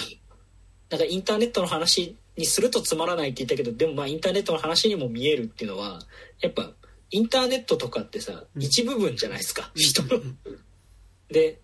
なんかその一部分のとこでお金を稼いでる人とかもいるからよくわかんないと思ってるけど、うんうん。あれって一部分だよななんかだからあそこで叩き合うのとかって本当意味わかんないなって時々思ったりすることがあって、うんうん。まあもちろんヘイト的なことを言ってる人が悪いっていうのはもちろん大前提なんだけど、うんうんとはいえっていうかまあなんかだから今回の話の途中でそのなんかもう私たちはこの家を守るためになんかこの家を買うためにどれだけ苦労してきたと思ってるんだみたいな。うんうんだからここの町に勝手に住もうとするやつは出ていけみたいな風になっていくわけですけど、結局なんかね家に住むってまあもちろんそのなんだろうな経済的社会においてあある程度のなんかそのなんだろうなひ一つを成したひなんだろう自立するみたいなこと。うんとセットではあるっていうか持ち家を持つみたいなうんことが、っていうのはまああるとは思うんですけどでやっぱ所詮はねただの土地じゃないですか。うんうん。でただの土地に値段がついちゃってるっていうことの方がおかしいわけで。うんうん。なんかだからそういう意味で言うとやっぱごめんなんかこの映画がだからそのなんかもう食べ物とかは盗んでいいってなるわけじゃない？食べ物とかは当然盗んでいいよねってなっていくけどやっぱ持ち家はだから私たちの持ち家は私たちのものだから絶対に人を入らせないってなってるってやっぱすごくそのなんだろうなんだろうなその経済的なものがある程度消え去っても残る家的なものみたいな、っていう話にやっぱ私は結構強めにあなんかその印象がすごく強めに残ってなんかそういう意味でやっぱりなんだろうななんかな なんだろうね。なんかへへすごい変なこと言うけどなんかやっぱ社会主義も大変なんだろうなみたいなことを思うっていうか。あなんか結局あれって後半要は配給制にどんどんなってくるじゃないですか、んうんうんなんかだからまあそのこ一番は、まあ、働いた能力に合わせてそのあその全体に対する貢献度が多かった人に、えっと、多くの食料が配給されるってシステムになっていってで一番トップが要は兵隊っていうか、まあ、その自警団としてそのまあ団地の中に変なやつが入ってきてないかパトロールしたり、あるいはその団地の外に武装して出て行って、その他の周りに暮らしている人たちから食料を取ってきたり、あるいはその廃墟になっている建物の中にまだ残ってるた食べ物をこう回収してくる部隊の人たちが一番食料の配給を受けられるけど、でもそもそも外に行って食べ物を取りに行くっていうのは、やっぱりまだ生き残ってる人、団地の外にもいるから、その人たちとの、こう、やっぱり衝突になるから、まあ結果としてだからそれはまあ、もうほぼ兵隊うんとイコールになる。で、全く働いてない人はもう本当にちょっとしか食料の配給がないっていう形になる、ね。ビスケットうんうん。そうだその時にまあだからなんかそうですね。だからあれはだからあるある種のそのななんだろうな。し資本主義でもなく社会主義でもないなんかコミュニティみたいなところ？にに入れようとするんだけどやっぱりそのなんかまあなんか悪いやつ一人いるだけで社会主義って成り立たないって結構いろんな映画でうんうん。あのなんだっけ「もののけ姫」とかさ。はいはいはい。タタラバがそういうコミュニティに見えるっていうのは結構よく言われるけどなんか、うんうん。なんかまあもちろんそこまできちんとしてるわけじゃないけどなんかでもまあ結構それに近い要は共同体みたいなところ、うんうん。ああそういう実験場みたいな感じの場所に閉じ込められてそういうことにするとやっぱりまあななんだろうね不腐敗ってわけじゃないんだろうけど なんかなんかななんだろうねなんかあのそのコンクリートユートピアの中に起きたあの混乱とも言えないし腐敗とも言えない、まあ、混乱でもあるし腐敗でもあるんだけどなんかあれが一体なんてものなのかっていうのがなんか今後のなんかいろんなあのこの小さな日本日本アパートに住む人間としてはどうしようどうすればいいのかなって思ったっていうのがすごい思いました。なんかそれはやっぱり1月5日公開で6日ぐらいに見たからやっぱ、うん。もうこの今年どうなるんだろうって気持ちをすごいめっちゃ強く思いながら見てしまったのでだから俺はなんかもっとんかやっぱ愛国心と排外主義の映画だなっていうのはすごい思いながら、まあ、見ていてだから結局その土地みたいなところにはそのだから結局なんか愛国心って言った時にその自分たちはこの国に住んでいるっていうことがまあなんかいかに優れた民族かみたいなことをまあ往々にして言いがちじゃないですか。なんか日本国に生まれたっていうことは日本人はだから他の民族と比べてこんなに実は優れていってで優れた文化があってみたいなこととかさあのまあ言いがちだと思うんだけどなんかやっぱそのそもそも生まれた土地自体にはやっぱ意味がないっていうのがやっぱこの映画前提としてある気がしててまあなんかそのさっきも言ったけどこの団地に住んでる人たちって別にその何かがそのこの災害が起こるまでは別にこの団地に住んでるってことに対する愛国心とか愛国心かその、うんだ愛団地心みたいなのは別に持ってなかったと思うんだけどあの災害が起こってその団地と自分たちが住んでる団地とそれ以外の人たちっていう線引きが生まれた時に初めて、あ、自分たちは団地の側の人間だ。あいつらは団地側じゃない人間なんだっていう線引きが多分生まれたと思うので、その線引きが引かれることによって初めて団地の奴らとは違う俺たちっていうところで、俺たちは団地の住民なんだっていうので、その、愛団地心っていうものが、まあ、愛国心みたいなものが生まれるし、その、団地の住民であるっていうことが、まあ、いかに優れているかというか、あの、他の人間に比べて、その自分たちは、その、まあ、優れた人間であるかみたいなことをだんだん言うようにもなっていってしまうっていうことの映画だと思っていて、で、なんかやっぱね、でも、それがなんかなんだろう、愛国心と排外主義っていうと、じゃあそのきっかけってなんだろうみたいなのってさ、なんか、なんか、思うんだけど、でも、その描き方がこの映画すごい上手いなと思ってて、なんかそのすごい、なんか、観客にも共感できるようなところから、その、なんかあいつらが自分たちのスペースに入ってくるの嫌だな、みたいなのを描くのが超うまかったなと思ってて、で、それ何で描いてるかっていうと、やっぱりその、観客が基本的にこの主人公夫婦にやっぱ共感しながら、まあ映画を見ていくから、何があるかっていうと、まあその、一回その、団地の災害が起こった日の、起こった後の夜に、どんどんどんって、まあその、団地の主人公たちが暮らしてる部屋の、新婚のね、二人の部屋に、まあ、ノックしてくる、まあ、人がいて、何かって開けると、まあなんか中年の女の人っていうのが、まあなんかその子供を連れてきて、あの、もう外がすごい寒いから、まあ韓国外寒いからね。まあ知らないけど、行ったことないけど、まあでも韓国映画とか見てると韓国の冬が寒いのはよくわかる。で、あの、もう、外が寒くてもう、このままだとここがいじりそうなんですって言ってて、で、まあ最初は夫の方が扉開けるんだよね。で、いやでも、やって言ってもちょっとうちに入れるのも、いや、でも他の家に断られちゃって、あの、せめてうちの息子だけでもちょっと部屋の中入れて、夜、一晩だけでいいんで寝させてくれませんかみたいな感じで、あの言って、まあその押し問答みたいなしてると、まあそこに妻が来て、どうしたのみたいな感じで来ると、あの、え、じゃあ入れてあげればいいじゃんっていう妻が言って、まあ結果としてその、えっ、ー、と、まあ中年の女性と、まあその、えー、その子供っていう、まあなんか小、小学校低学年とか、なんならそれぐらいに行かないぐらいの子っていうのが家に住む感じになるんだけど、でもなんかね、この子供がね、やっぱね、絶妙に可愛くないっていうのが、すごい良くて。まあまあ、というかまあ子供だよね。あの、ね。子役じゃない、なんか、俺なんか、常々思うんだけど、やっぱなんかあの、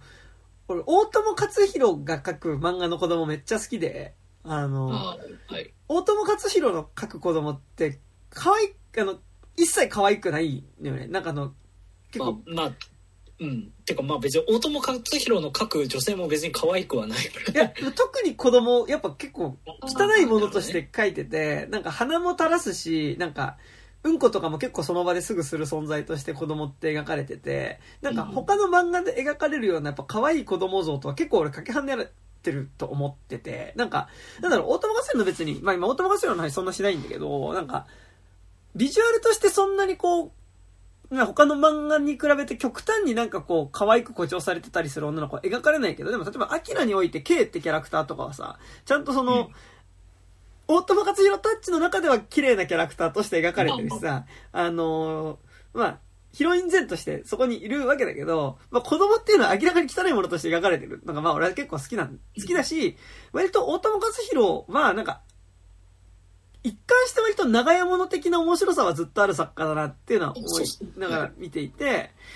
っていうのがまあ一個あるんだけど、まあでもそのすごい大友克洋作品に出てくるガキ、まあ、子供っていうかガキっぽい、あの、ね。子供が出てくるなっていう。で、まあで彼らが部屋にいるっていうので、まあ一晩だけ止めてあげるっていう手で、あの、夫としては入れてるけど、なんかだんだんまあいつの間にか部屋の中に当たり前にいるようになってくるし、なんか食べ物もなんか一緒に暮らしてるってなると、なんか分けなきゃいけないって感じになってくるし、なんか妻のためにと思って、あのー、こっそりもらってきた桃の缶詰とか、結局分けなきゃいけなくなるし、なんか、なんならちょっとこう、あのー、いい感じのムードになってる時とかにも、なんかこう、あの、ちょっと、あの、お餅焼いていいみたいな感じで部屋に入ってきて、え、ちょっと今キスしようとしてたんだけど、みたいな、あの、こともあったりするみたいな、なんかその、やっぱ最初その、自分の本当になんか生活レベルでのプライベート空間、近いところに、あのー、まあ、侵入者だもんね。そう、侵入者だし、なんかその、まあ、しょうがないんだけど、あの、全然自分の関係と、生活と関係ない人が入ってきちゃうっていうことの、あの、なんか嫌だなっていう夫の感覚から割と、に共感するところからこの映画のなんか愛国心と排外主義っていうところが始まってる気がして、で、そこからなんかそのさ、要はなんか、夫も、なんか、こうだんだんこの団地がその、強権化してって、その団地以外の住民は団地から追い出せとか言い出すっていうことに対して、割と早めでそれをやりますね。でいやなんかでもそれ違うんじゃないっていうふうに夫も思ってそうなんだけどでも、うん、夫はノーとは言わないんだよね。なんかそこにちょっとこうキョロキョロしながら立ち尽くすっていうポジションに常にいて、まあ、あいつ公務員だからね。で、あの、妻の方は、いや、これ間違ってるでしょってちゃんとノーって言うっていうポジションなんだけど、うん、って言った時に、なんかその、一番最初にその団地以外の住民をここから追い出しますって言って、まあ、その強制的に追い出すっていうアクションをするときに、夫も、夫は、なんかこう、違うなとも、いや、追い出すってのも違うなとも思うけど、でもやっぱそこに対して、追い出すのは違うだろうっていうふうに言えないのは多分彼の心の片隅の中で、いやでもとはいえ、なんかあの親子ずっと家の中いるのも、まあ、ちょっとそれはそれで嫌だしな、みたいな気持ちが。まあ、なんか、結局、なんかその彼が買った部屋じゃん,、うんうんうん、彼が買ったようやく2人のために買った部屋みたいな多分気持ちがあるからそこにあいつらいるのみたいな多分その余計になんだろうその自分がようやく所有できた場所にみたいな気持ちが多分奥さんに比べてだいぶ強いんだなって感じはすごいしますよね。で、なんかやっぱさ、で、それってやっぱその災害があって人が入ってきた時に、そこで初めてさ、自分たちの部屋であり、そこはだから他の人が入ってきちゃいけない場所で、自分たちの部屋なんだってやっぱすごい所有権を強く主張する感じっていうのがさ、あの、他の人が入ってきたことによって強まってくるじゃん。で、なんか多分、それで自分たちと自分以外、自分たちと自分たち以外っていう線引きがだんだんそこで引かれていって、で、それによってなんかやっぱこう、さ、やっぱすごい印象的なのがさ、やっぱその団地以外の住民のことをゴキブリって言い始めるんだよね。ああ、言い始めますね。いつかは対面が忘れたけど言い始めます。で、ゴキブリって言い始めて、やっぱそれってやっぱこう、それ、災害以前のところでは多分さ、あの、団地の外に暮らしてる人と団地に住んでる自分たちっていうのは同じ人間だと思ってるんだけど、やっぱりこう、そこでこう自分たちが住んでる、まあ、こう、自分たちが住んでる場所に勝手に入ってくるっていう風な認識になってきたりすると、あ、自分たちが住んでる場所とそれを侵略してくる奴らっていう線引きが勝手に引かれて、で、線引きがどんどん強くなっていくと、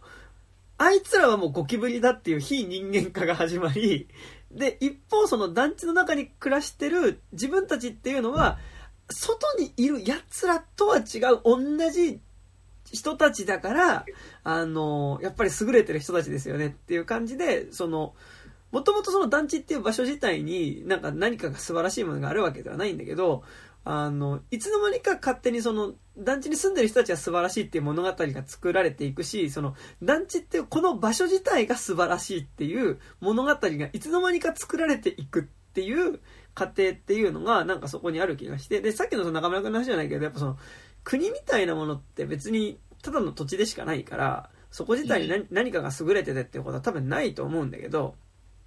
でもなんかやっぱそこでその自分たちと自分たち以外っていう線引きを行おうとすると、自分たち以外っていう線引きをすることとセットで自分たちは優れてるっていう物語はやっぱそこでセットでどんどん作られていくっていうのがなんかやっぱこの映画見るとすごいなんかその過程がめっちゃ描かれてるなって思いつつ、だってさ、あの、あいつらゴキブリだみたいなこと言ってるけどさ、この団地に住んでる住人ってさ、外で何やってるかっていうとさ、死んだ人の歯からさ、金歯抜いたりとかしててさ、いや、お前らも相当畜生みたいなことしてるけどってなるけど、まあ、そこはでもさ、あの、団地、え、だ要それって団地の外に住んでる人と団地の中に住んでる人って基本的に同じなんだけど、やってることは。結局生き残るために奪ったりとかしてるっていうところでは、まあ、ほぼ一緒なんだけど、でもなんかそこで勝手な線引きが行われてっていうのがなんかやっぱすごいこう、ある種愛国心とそれとセットでの排外主義っていうのがこう作られていく過程だなっていうふうに思ったし、なんか、それが、なんかなんだろう、普段暮らしてると、でも、どこから愛国心って出てくるんだろうとか、どこから排外排外主義って出てくるんだろうってなんか、あんまり実感って持ちづらい感じもちょっと俺はあったりするんだけど、で、この映画見てると、なんかすごいこう、夫の側の、なんか、自分のプライベート空間になんかいつの間にか知らんやつが入ってきて、なんか勝手に自分の家のこう棚の中にあった餅とか食ってんの嫌だなみたいな感覚とかわかるから、なんか、あ、でもそういうとこから出てくるんだっていうのがなんかめっちゃわかるなっていうのはすごい面白いとこだったね、なんかね。この映画見ててね。なるほどうんうん。うん。なんだろうな。そうね。いや、なんか、あ、ま、いや、全然、あ、そうだなっていう思いながら聞いてたんだけど、なんだろうな。でもなんか、あれやな。この映画の中に、だからもう最初、いこの映画がよくできてるし、若干ずるい、うんずるいっていう言い方あれだけど、なんか、現実とちょっと違うのは、やっぱりまあ、最初の時点でもう全てが潰れてるせいで、まあ、無政府状態に最初に急になってるってことなんだよね。なんか、もうだから、当然何のサポートも信じられないだろうみたいな。だから、当然、もう助けてもらうこともできないから、もう我々は人を殺すしかないみたいな。うんうんうん は、その倫理観みたいなところが多分、なんだろうね、なんか、いや我々は現実生きてて、政府とかがまだなくなってないのに、人のことゴキブリみたいに言ってるんだなって思う時があるっていうね。。うんうん。それってめっちゃ、まあだからこの人たちは、まあもちろん良くないけど、とはいえ、なんかいきなりこう、あまりにも全て全部なくなって、うんうん。社会保障みたいなものうんうん。っていうのかなもうが全部なくなってるから急にこうなるんだなと思ってるっていうところはやっぱあるなと思ってて、うんうん。そこがこの映画ななんだろうな、まあ、ある種見やすさというかうんうんうん。そのだから例え話としてすごい受け入れやすいっていうところがあるなと思っててそうね。うんうん。なんかそそういう意味で言うとなんかだから現実の話うんうん。に、だから現実の例え話に微妙にやっぱりその接続しづらいって思うのがこの映画が思うのはやっぱその最初の時点であまりにも全部崩れてるから。うん。なんかでもなんかそうねななんて言うんだろうな。きっとこんなことが起きたらなんかもっとなんかまあ団結にも時間かかるだろうし、なんかもう本当にあの最初の時点でもっとひどい地獄が起きてるだろうなと思ったりするんだけど、なんかその地獄はまあ周到に描かないっていう作品じゃないですか。うん。なんかその途中でそのねなんだっけあのえっとあのハチドリの方ああ、えーはいはいはい。まあ、あの、が9 903号室の住人ね。そうそうそう、はいはい。あの名前を忘れました。うんうん あの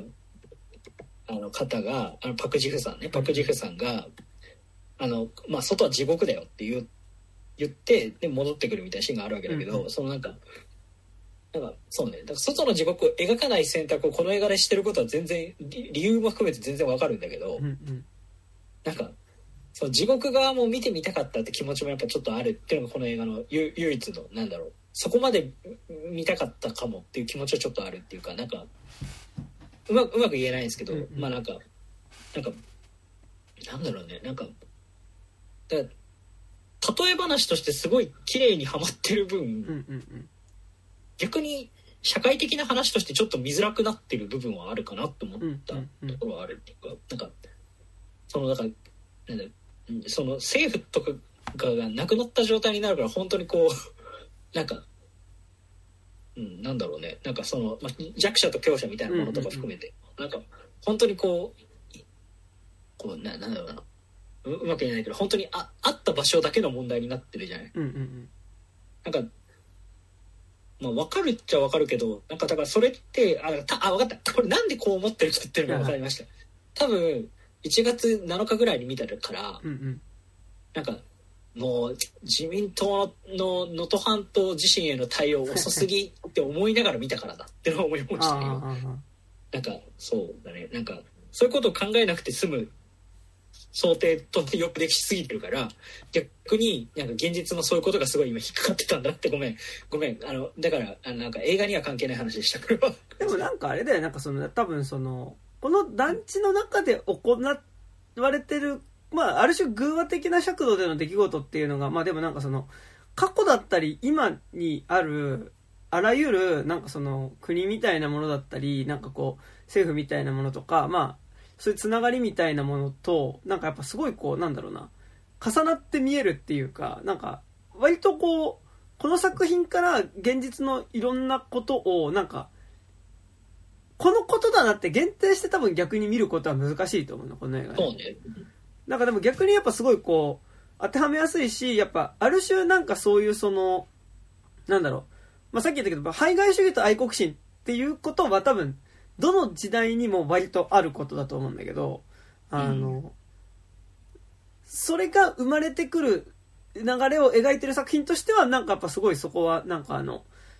ある種そのこ構造が生まれてくるものっていうのをまあ100%でこれがリアルかどうかってわからないけどなんか少なくともなんか肌感覚で共感できるものとしては描いてるなっていう感じはこうめっちゃするし。あだから。うんうん。あごめんごめんどうぞ。なんかそれとなんかやっぱこう最初それとなんかさっき中村君がちらっと言ってたそのやっぱりある種その家父長性的なものっていうのはさやっぱりこうほぼイコールではあるしさやっぱりその、うん。夫の方がどんどんその団地がある種こう、まあ、愛国心に基づいて団結していく流れの中で割とこうその中で生まれてくるある種なんかなんだろうな。ちょっとマッチョなあのーなんかこうお互いのなんかなんだろうな。あのーでもめっちゃあるじゃん。ああいうこうた縦社会っていうか村社村村権力感っていうかまあまあそうですねはいあの、お世話になる、お世話になったから、あの、その分の恩返しをする的な感じっていうか、なんかその、まあ、村の権力者的な人たちのコミュニティみたいなものが結局その中でもやっぱ団地の中で生まれてくるわけだけど、なんかその中にやっぱり取り込まれていく。でもすごい印象的なシーンが、だからその、こう中盤にあるこう、団地の中での、この団地最高祭りみたいなのが 開催されるわけだけど、で、この団地最高祭りの中で、まあ、妻と主人公が、まあ、まあ、二人並んで食事をしてて、でも、もうその時点で、もうあの、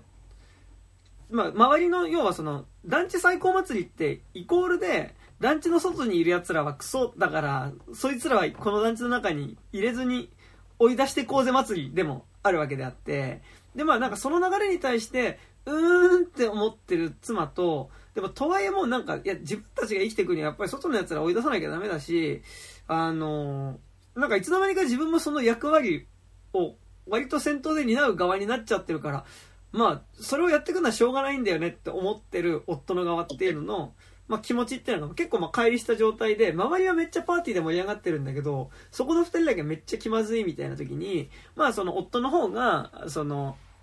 宴の中心にいる、だからその、イ・ビョンホンを中心にした、その、こう、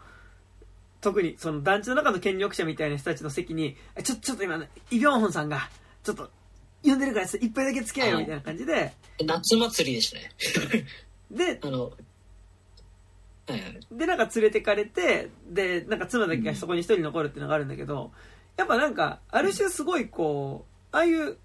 家父長的な地域社会的な、まあ、めっちゃああいう祭りあるじゃん。祭りとか、まあ、俺の親戚あれだけど、なんか、めっちゃ親戚が集まる葬式とか、ああいうムードになる感じたまにある気がするんだけど、あの、なんかやっぱ、そう、そういう感じのものとして、なんかやっぱそこの祭りのシーンが描かれてて、やっぱなんか、それと、なんかその愛国心と排外主義みたいなものが、こう、つ強まっていくっていうことと、なんか同時にそういうなんか、ある種家父長的なものっていうのが、あの、その中心で生まれてくるみたいなものも、なんかやっぱりそれは重ねて描かれてはいたから、そう。そうね。なんやっぱりなんかそのあごめんなんか話しててそのなんかなんでキリスト教のことを思い出したりそのことから排外主義のこととつながってると思ったんだろうと思って、うんあの一個語ってないシーンで、はい。あの裏切り者要はその、うんうんうん。アパートじゃない人たちをかくまってる人たちうんうんうん。がいてそれらをかくまってる人たちがまあ割といたと。うんうんうん。ってことになった時こう広場に並ばせて、うん。あの私たちは間違ってましたって100回言わせるみたいなシーンがあったじゃん、なんかやっぱあれ見た時にあやっぱこれはなんかそれすごいなんかなんだろうね。なんかすごいやっぱりなんかあのなんか言葉で罰を言わせる感じってめっちゃキリスト教っぽいっていうか。あやっぱあのなんかキリスト教とかってやっぱすごい罪悪感を覚えさせたら勝ちみたいなところがあって。なんか要は人ってなんか自分たちがどれだけ罪人かをめっちゃ言わせるみたいなところがあるから、なんか聖書とかも大体そういうこと書いてあるから、なんか俺それであだからやっぱあやっぱなんかこういうのとそのなんかこういう村社会みたいなのってめっちゃ相性いいなってすごい思った記憶があって。なんかでもあのシーンやっぱなんか映画の中でも一番嫌なシーンの一つだと思うんだけどあそこね嫌だよね。なんかさ直前でさそのあのなんか学末でたらどうしますかみたいな罰を与える会議みたいなやつでさうーん100回いや100回じゃ足んないだろ。え200回い？やいや300回だな。いやじゃあ間を取って200回みたいな話がするんだけどさ。え なんかえどえ間取るのが嫌だよね。ええ200回何されんの？って思ってすなんか敵やっぱムチムチとかさなんかそういうなんかそのフィジカルな暴力的なものなのかなって思うとさその私は間違ってましたっていうのを200回言わせるっていうさうわそっちかっていう嫌な感じ。めっちゃしたなんかそこのつなんかシシーンのつながり的にもねなんかねあそこはね。そう。っうん。ていうのはねありましたねあそこね。うん。なんかすごいですよね。なんかそうね。なんかだからああけそうだ。から私はまあそのわ なんかあのシーンのあたりでああもうここういう話なんだと思って見てて、はいはいなんかそうだからなんかそうねなんかななんかミッドサマーみたいに見えたっていうのもある種 そういう感じというかなんかインチキ牧師イ・ビョンホンが怪しいカルト宗教を開く話みたいなはいはい。ノリとして見たっていうところがあるんだろうな自分では思って。うんうん。なんか、あで、なんかそういうものと拡張性ってめっちゃ相性いいよねっていう、うんうんうんなんか、で、っていう感じで見てて、なんだろうな、でもそれ以外で言う思い出したところで言うと、あ、そう、なんかあの、その途中でそのキム・ボラさんはいがはい。入ってきた時に、あなたここに入れるのはとても幸せなことだって思いなさいよ、みたいな、こう、ああ。今度婦人会っぽい人婦人会 そうそうそう。村の婦人会の人たちがね、そうそうそうそうそう。なんか、あ、これってめっちゃ村社会って思って、うんうん。なんか、でもなんか、なんだろう、なんだっけ。そうね、なんか、あ、あ、ああいうと、なんか、そうね、なんかこの、やっぱ映画そういうなんか、細かいものの描写が結構意外とうまいうんうん。っていうか、途中であの生理用品をこっそり渡すシーンとかああうんうんあって結構印象的。それこそね今の能登地震の時とかも生理用品のことなんか問題問題っていうか なんかつも文句言ってくる人もいますけどね、うん。まあそれ必要なもんすからっていう。うんうんうん。当たり前だろっていう感じですけどまあなんか。いやなんかそうなんかすなんだろうな。なんかその結局そのこここ小物系が結局めっちゃうまくいいってる感じがしてなんか、ううんなんかでも最終的なシーンで結局渡されるものがおにぎりみたいなうんうんところなんなんかで結局これまで食ってるものってまあおにぎり的なものなんかあんまり基本的にやっぱ缶詰系が多いじゃない？うん。まあ、肉途中で焼いて食ってたけどね。なんか祭りの時はね。なんかなんかでもななんだろうな。なんかそう肉はあったね。なんか基本的にはやっぱりそのひななんて言えばいいんだろうな。ななそのほ保存食が多いじゃん。ああそうねそうね。うんうん保存食が多い中でこの人たちはおにぎりをじゃあどうにかして毎日作ってるんだって思うと、まあ、正直見ながらどうやって作ってるんだろうとは思ったけど、はいはい。まあねそうね。うん。と思ったけどまあなんかすごい最後最後に出すものとしてああそうなるよねってすごいめっちゃしっくりくるっていうかなんか、うんなんかそうねなんか全体的にそういうなんか小物使いとかなんだろうな。なんかああれもああれもよかった。し白と黒のご石もすごいよかった。ああそうね。殺す時に殺す時にご石っていう。投票もご石だからね。あそうそうそうそう、いやそれが要はだからまあまあ白か黒かみたいなことなんだとは思うんですけど、うんうんまあなんかそういうななんだろうね。なんかベタっちゃベタだけどそういう小物使いを結構印象づけるのがすごいうまい映画だからな。んかなんかだからやっぱそのめっちゃやっぱエンタメだなって思ってなんだろう。エンタメだなってうまく言えないですけどなんかエンタメだけどなんかやっぱその要所要所でその映画的な演出はちゃんとするじゃん。そのだからやっぱそのそれこそご石の白と黒の投票でそのまあ組織のトップになったイ・ビョンホンだしてかまあだからそのそもそものなんかこの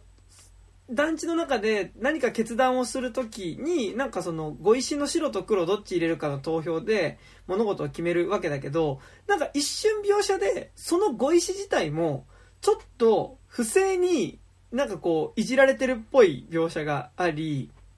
うん。だからそもそもなんか公正さみたいなものを表すものとして白黒はっきりしてる碁石っていうものが出てくるわけだけどそれ自体の危うさがまあそれ自体で本当なのみたいなエクスキューズがついてる状態でそもそもその団地のトップについている、えっと、イ・ビョンホンにとって隠したいものっていうものは、実は彼が本当の住民じゃなくて、もともといた住民を殺して、まあ、それに成り代わった存在だっていう時に、彼の部屋の中には、まあ、冷蔵庫の中に、えっと、その、前のじゅ、もともとの正しい住民の死体があるわけだけど、その口の中には、まあ、大量の碁石がぶち込まれてるっていう時に、冷蔵庫に入れたところで絶対匂いすると思いますけどね。しかも、電気通ってないだろうみたいなね、ところもあり、まあ、後半ちょっと通るけど、って言った時にさ、なんかやっぱその、碁石っていうものがなんか公正さの、その、白黒はっきりさせるものの象徴のようであってば、ものすごくその、なんだろう、か、イ・ビョンホンにとってはさ、あの、隠すべき自分のうん、こう、嘘の象徴として、そのやっぱ碁石っていうものがやっぱり死体の中には詰め込まれていたりするみたいなところとかってやっぱすごい映画的にモチーフ使って表現してるし、あとなんかやっぱあの、すごい俺が印象的だったのは、なんかその、やっぱこの映画で映画的だなって思ったところが、その最初主人公の夫の方が団地の外に、あの、団地以外の住民を追い出してる時に、ちょっと昨日まで部屋に泊めてた、あの、出すとき、あの部屋の外に追い出すときひどいんだよね。あの、団地以外の住民の人たちのために、ちょっと別で、あの、暮らせるスペースを見つけたので、ちょっと一旦団地以外の住民の人、外集まってくださいって言って、集めたところで、はい、あの、もう、お前ら来んなみたいな感じで、そこで遮断をするっていうね、あの、ことをするんだけど、って言った時に、その、まあ、団地の、こう外に、その、昨日までいた、その、あんまり可愛げのねガキとその母親っていうものが外に追い出されてて、で、それを追い出すためのバリケードを作るために、その、団地の入り口のちょっと高い段のところになら、夫が並んでるっていう構造になるんだけど、で、夫の方から見て、その、追い出す対象であるその、子供たち、子供っていうのは見たくないから、そっち、その子供が、あ、昨日までいたおじちゃんみたいな感じで手振ってるんだけど、そっちのは見ないようにするっていうシーンがあるんだけど、で、今度後半で団地の中で、その、団地の中に、その、団地以外のやつらかくまってた住民と、そうじゃない住民っていうのを分けて、まあその、えー、私は間違ってましたって言わせているときに、夫はやっぱりその少し高い段のところから、その、ま、もう間違ってました、私たちは間違ってましたって言わせてる人たちを見下ろす側にいてて、妻の側は、あの、私たちはその団地に他の住民をかくまってた側のマインドの人だから、その夫が立ってる場所とより低い場所にいるんだけど、それに対して。そう、で、夫はその妻の方を見れないっていうう、ん。シチュまあ、そのシチュエーションがあって、その要は、自分たちと自分たち以外っていう線引きを、まあ、ずっとしていくと、あの、最初は自分と関係ない人たちと自分たちっていうの線引きをしてたつもりが、いつの間にか自分の妻と自分たちの間にもその線引きが引かれてしまうっていうことっていうのを、なんか同じ構図を繰り返すことでそこを表したりとか、あなんかやっぱ、あの、エンタメ映画、娯楽作だけど、なんかちゃんとやっぱ映画的なところ、演出を要所要所で、こう、構造的にだったり、ものづかいとかでやってくるっていうのが、あなんかめちゃくちゃいいなってとこだよね。なんかね。あ。だから俺、お私がエンタメって言ったのはむしろそういうなんかその、なんか、こ構図とかで一発で意味付けするのがめっちゃうまいみたいなこ意味でエンタメって言ってたなんかでも活、劇的な意味の方が近いかな。多分なんかやっぱ、それを、なんかそれってすごい多分、まあ、え、俺は映画ってもともとまあエンタメだとは思ってるから、でうんなんかその、やっぱ、で、なんか昔の映画とかってやっぱそういうそのモチーフ使いとかめっちゃうまいじゃん、その、うん。あのーそれこそ、本屋とかでさ、10枚2000円とかで売ってるすっげえ昔のさ、あの、作権切れた、あの、エンタメ映画とかさ、見るとさ、結構やっぱそういう、ね。はい。あの、モチーフ使いとかうまいなって思うんだけど、やっぱそれに近いモチーフ使いのうまさみたいなのは、なんかやっぱこの映画、やっぱ、要所要所であるから、なんかやっぱそういうのはすごいうまいよね。なんかその、前半のモチーフがちゃんと後半で回収される感じっていうか、うん。あ、だからそういう意味で言うと、一番びっくりしたのがラスト付近の、めっちゃラストの方の、うんうんうん。その、建物がさ、えー、っていうだから最終的に主人公のあの、まあ、夫側は亡くなっちゃって、うんうん。亡くなるっていうか、まあ、死んだように眠ってて、うんうん。でまあ妻が他の人に見つけられて、うんまあその人たちの根城に行くと、うん。っていうシーンがあるんだけど、うん。その後で要はその人たちはまあおまあネタバレからすると要は高層マンションがこう横たわったところをうまく使ってうんるじゃない。でその建物に入る時の絵がこれどういうことみたいな感じからしなんか要は普通の縦みたいな感じに見せかけといて、カメラがぐるぐるぐるって90度か何度か分かんないけど、うんうん。まあすごくこうくるくるくるって回ってあのみ見えるっていうシーンがあるじゃないですか、うんうんううまく説明できないけど。なんかあの時にあでこれでもう縦も上下っていうのはいくらでも変わりうるしそれは意外とこう目で騙されるみたいなところをすごい目でパパパッと教えてくれてるなと思って、なんかそれ見た時にああなんかうまいうまいなって思っちゃったっていうか、なんかまたここまでただのうまいってだけの感想なんだけどこれは。なんか本当になんかこのなんかそういうカットをよく撮れますねと思って。なんか、こういうカット、やっぱ韓国映画を見てると最近い、一つの映画に一本ぐらいはこれをやるから、本当に、なんだろう、自力が高いなと思う、うん時間みたいな。なんかだからさなんかなんだ本当に頭にした話とちょっとかぶっちゃうけどさなんかなんだろうその映画俺が見始めた時の韓国映画って割と文芸映画が多かったからさなんかその文芸映画だからこのクオリティなのねって思ってたからさなんかそのね。そのなんかいわゆるジャンル映画的なものを作る感じじゃないからこそのなんかこのクオリティなんだなみたいな風な線引きを勝手にしてたけどなんか今むしろザ・エンタメみたいな作品娯楽作みたいなのがバンバン韓国制作で作られた作品が来るときにでもまあなんかそのクオリティが超高い。だからなんかそのそこさっき言ったさそのお俺がさっき見たネフリのスイートホームってドラマとかさまあなんか、うん。まあ要はまあちょっとデビルマンみたいな話なのよ。うん。なんかある意味デビルマン実写化みたいなところもある話で、なんだけど、あのーやっぱクオリティが明らかにめちゃくちゃ高いし、なんかやっぱ映画的なところがちょこちょこあるみたいなところで、なんかその、ザ・エンタメ、まあ、スイートホームはドラマだけど、エンタメみたいな作品をやってても、なんかやっぱりこう、ちゃんとそういうこう、ハッとさせられる映像的な瞬間があるっていうかさ、っていうのはなんかやっぱね、まああるよね、なんかね。そうですよね。いや、だからこれもだからさっき言ったみたいに、まあ、要は漫画の映画化なわけだから、うんうんね、ま、まあ、パニックホラー漫画とはいえ、うん。日本でパニックホラー漫画の映画化っつってなんかなんかそのハッとさせられるショットみたいなやものってやっぱまあパッとは思いつかないっていうかまかあもちろんないわけじゃないですけど、うん限られてくるよね。限られてくるからやっぱまあもちろんねこの映画は多分韓国の中でも相当メジャー対策だとは思うんですけど、まあね出てる俳優がまあね俳優だけに。とはゆえねすなんか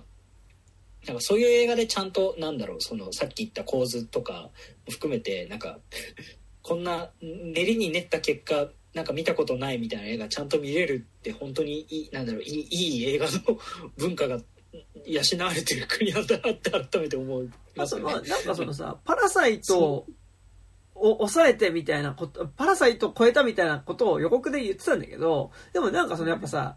建物、まあ、パラサイトはまあ、ある意味、まあちょっと文芸映画っぽいっていうか、まあ、もうちょっと芸術映画っぽいところあるし、まあそれに比べてコンクリートユートピアって、ザ娯楽、まあディザスタームービーだからさ、娯楽作なんだけど、ジャンルものだから、ジャンル映画だからね。ディザスタームービーだから、ジャン、ムービーだからジャンル映画なんだけど、なんかでもやっぱりその、建物の構造を使って、その関係性とか人々の立ち位置を描くみたいなものだったり、その映画が終わった時にその建物の構造自体が変わってるっていうことで、それを表現するみたいなところの志としては、いや、全然パラサイトと同じ、あるいはそれ以上ぐらいあるわっていうのは、まあ、あの、予告のひ作った人がそのキャッチコピーを入れたいのも分からいではない感じはすごいする。なんか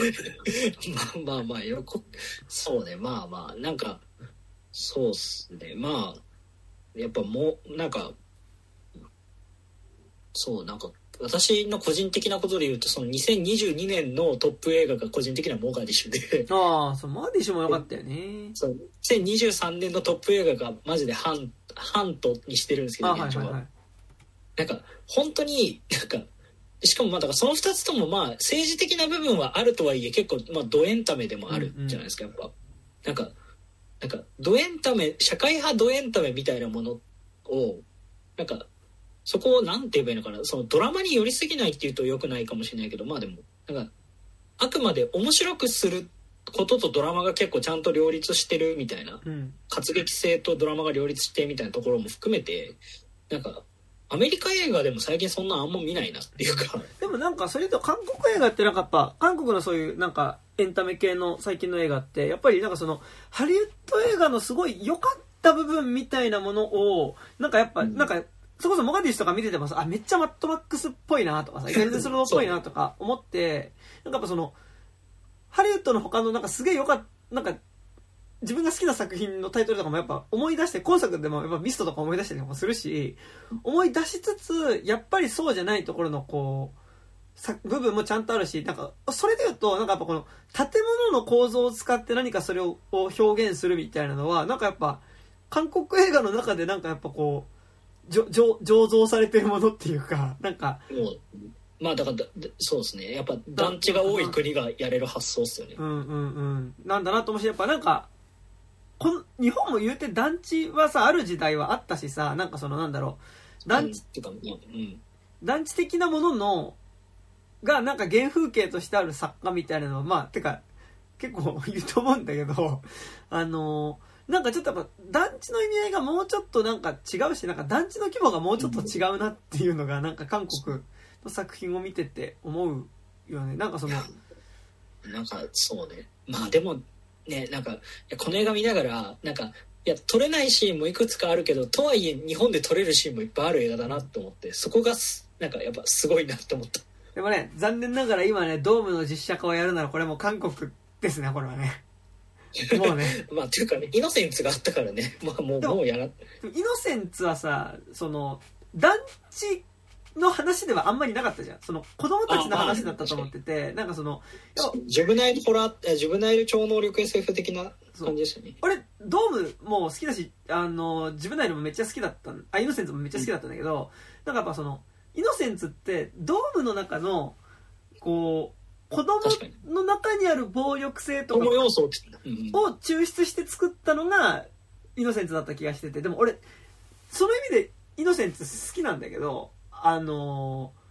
俺個人的にドームの面白さってキャラクターっていうよりあの団地って建物自体の、なんかあの巨大な建物の中にみちっと人が集合して暮らしているっていううん。こと自体の異常さだったりあれだけ巨大な建物の中にあんだけの人が暮らしてたら何か謎のエネルギーみたいなものが発生するんじゃないかっていう説得力みたいなものこそがなんかドームの面白さ。なんかドームってやっぱ、うん。えっちゃんとか張さんとかいろいろ張さんは印象残るけどキャラクターが印象に残るっていうよりやっぱ何が一番ドーム作品を見て思い浮かぶかっていうとやっぱ巨大な団地だからさ。なんか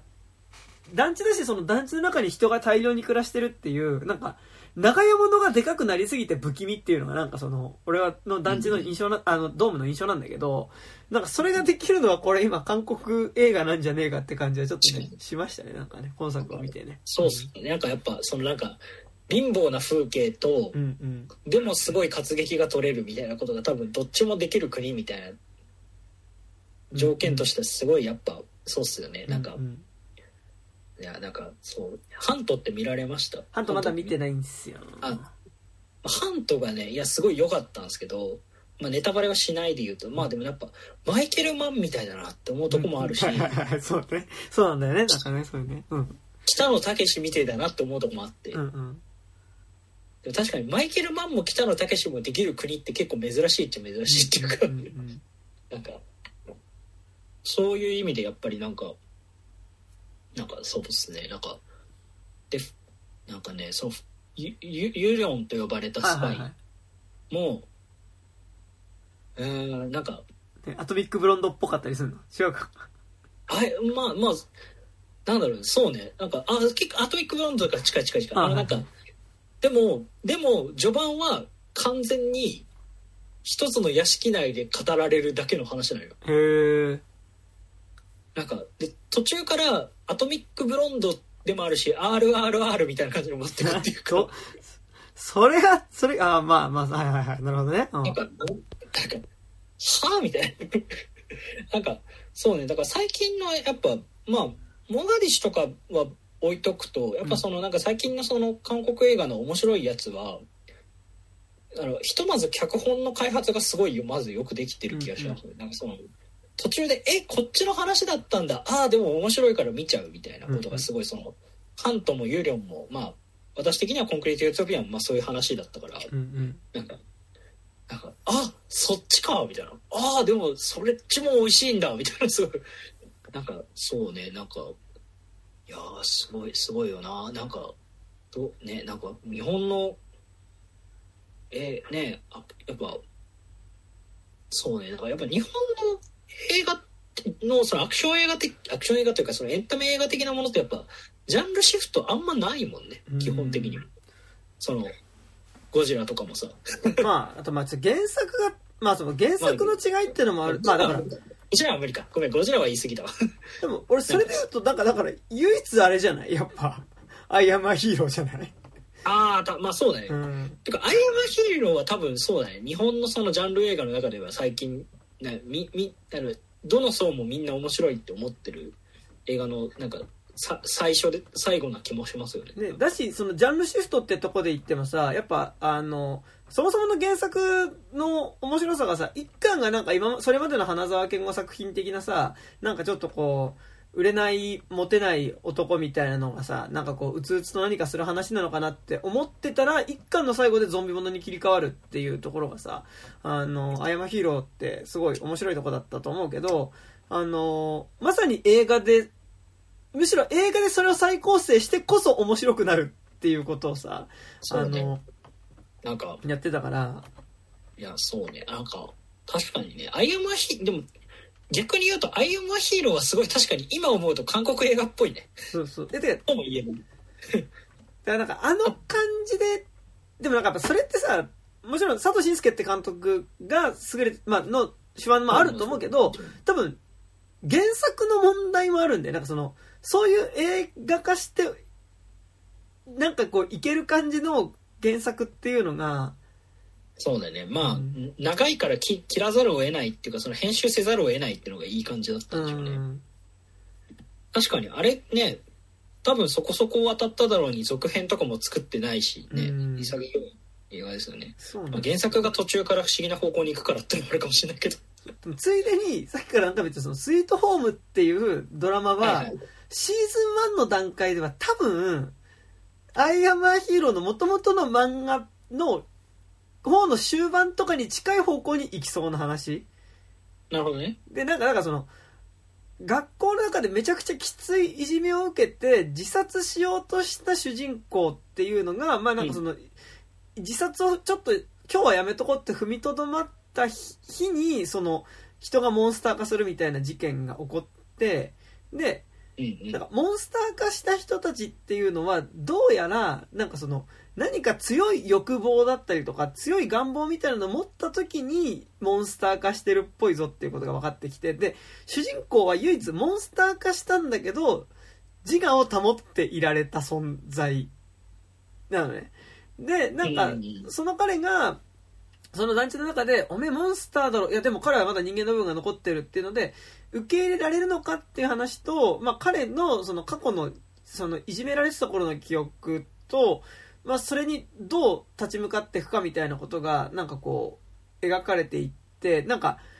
多分、物語の規模が大きくなるのと、その多分、彼の過去のトラウマと向き合うみたいなことが、その実は外にいる怪物っていうのがものすごくその内面的な存在でもあったっていうようなつながりになっていくから、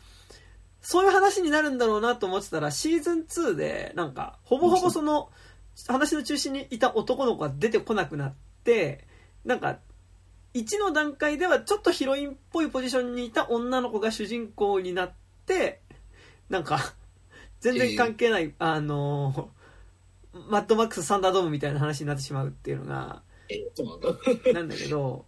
えなんかねー、なんか、そうスイートホームはちょっとね、アイアムアヒーローの、むしろ終盤の方のノリに接続していきそうな感じはあった。なんか。なるほどね。そいや、そうね、なんか、すごいっすな。なんかもう、本当に、まあでも最近はね、比較的大きいとこでも公開してくれるようになったからありがたいですよね。昔はシネマート新宿でしか見れなかったものがいっぱいあそうる。ね。あとなんか武蔵野館やったら最近韓国映画かけてない？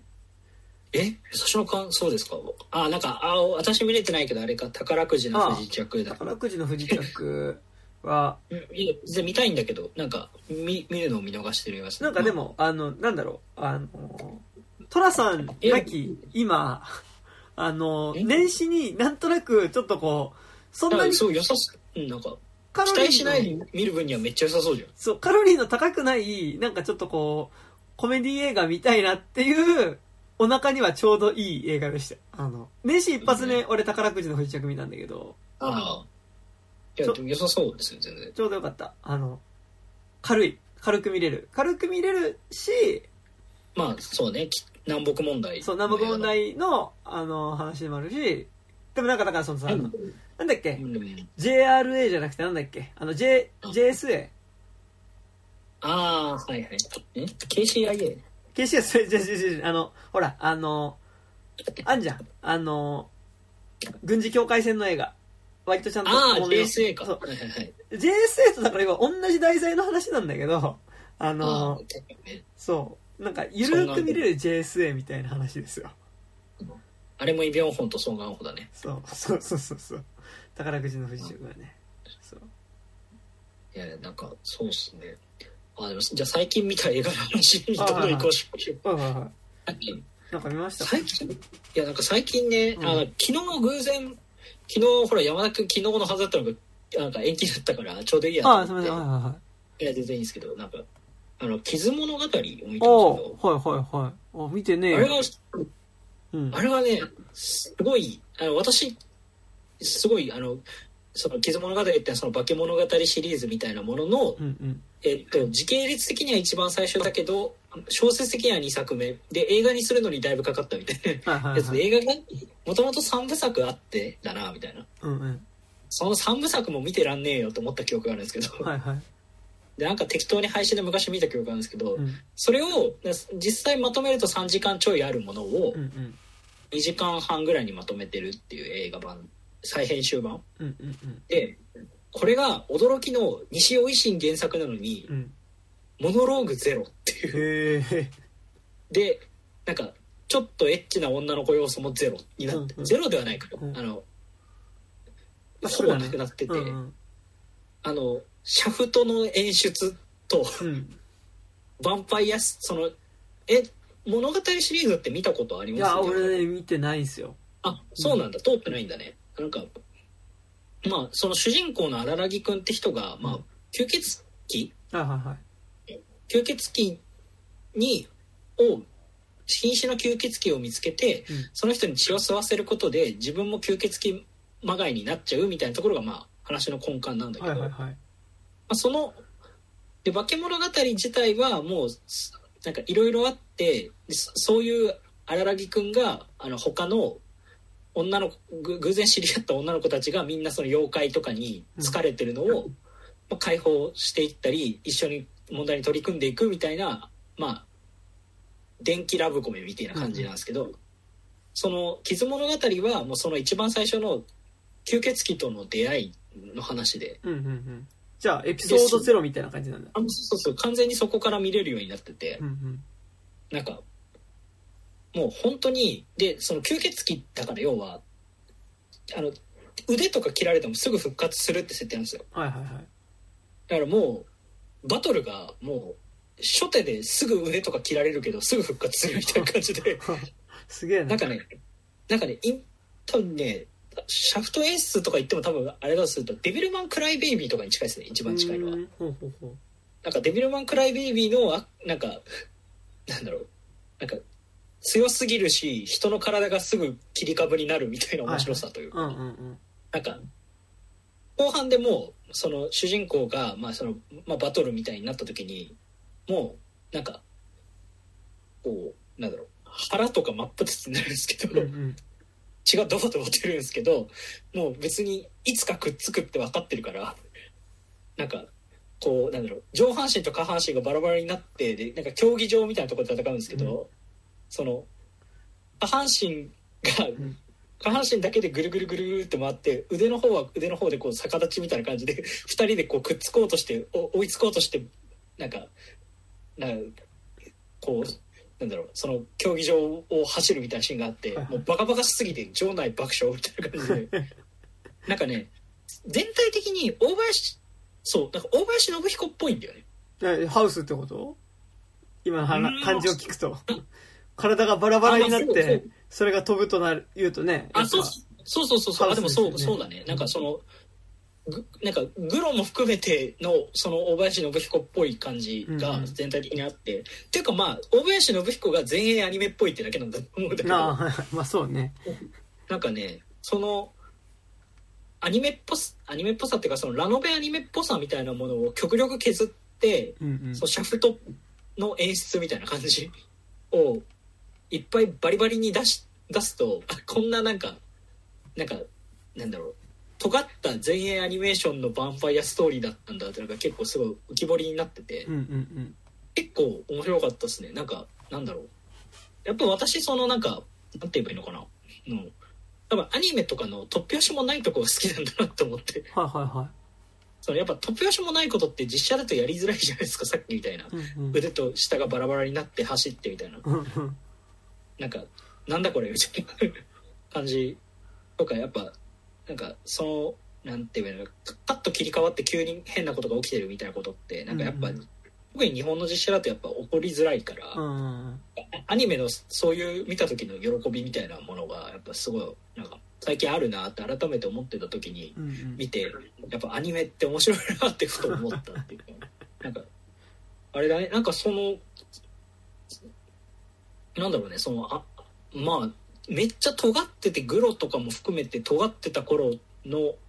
庵野とかの感じがすごいあったですね。個人まあ個人的にだけどね。うん全然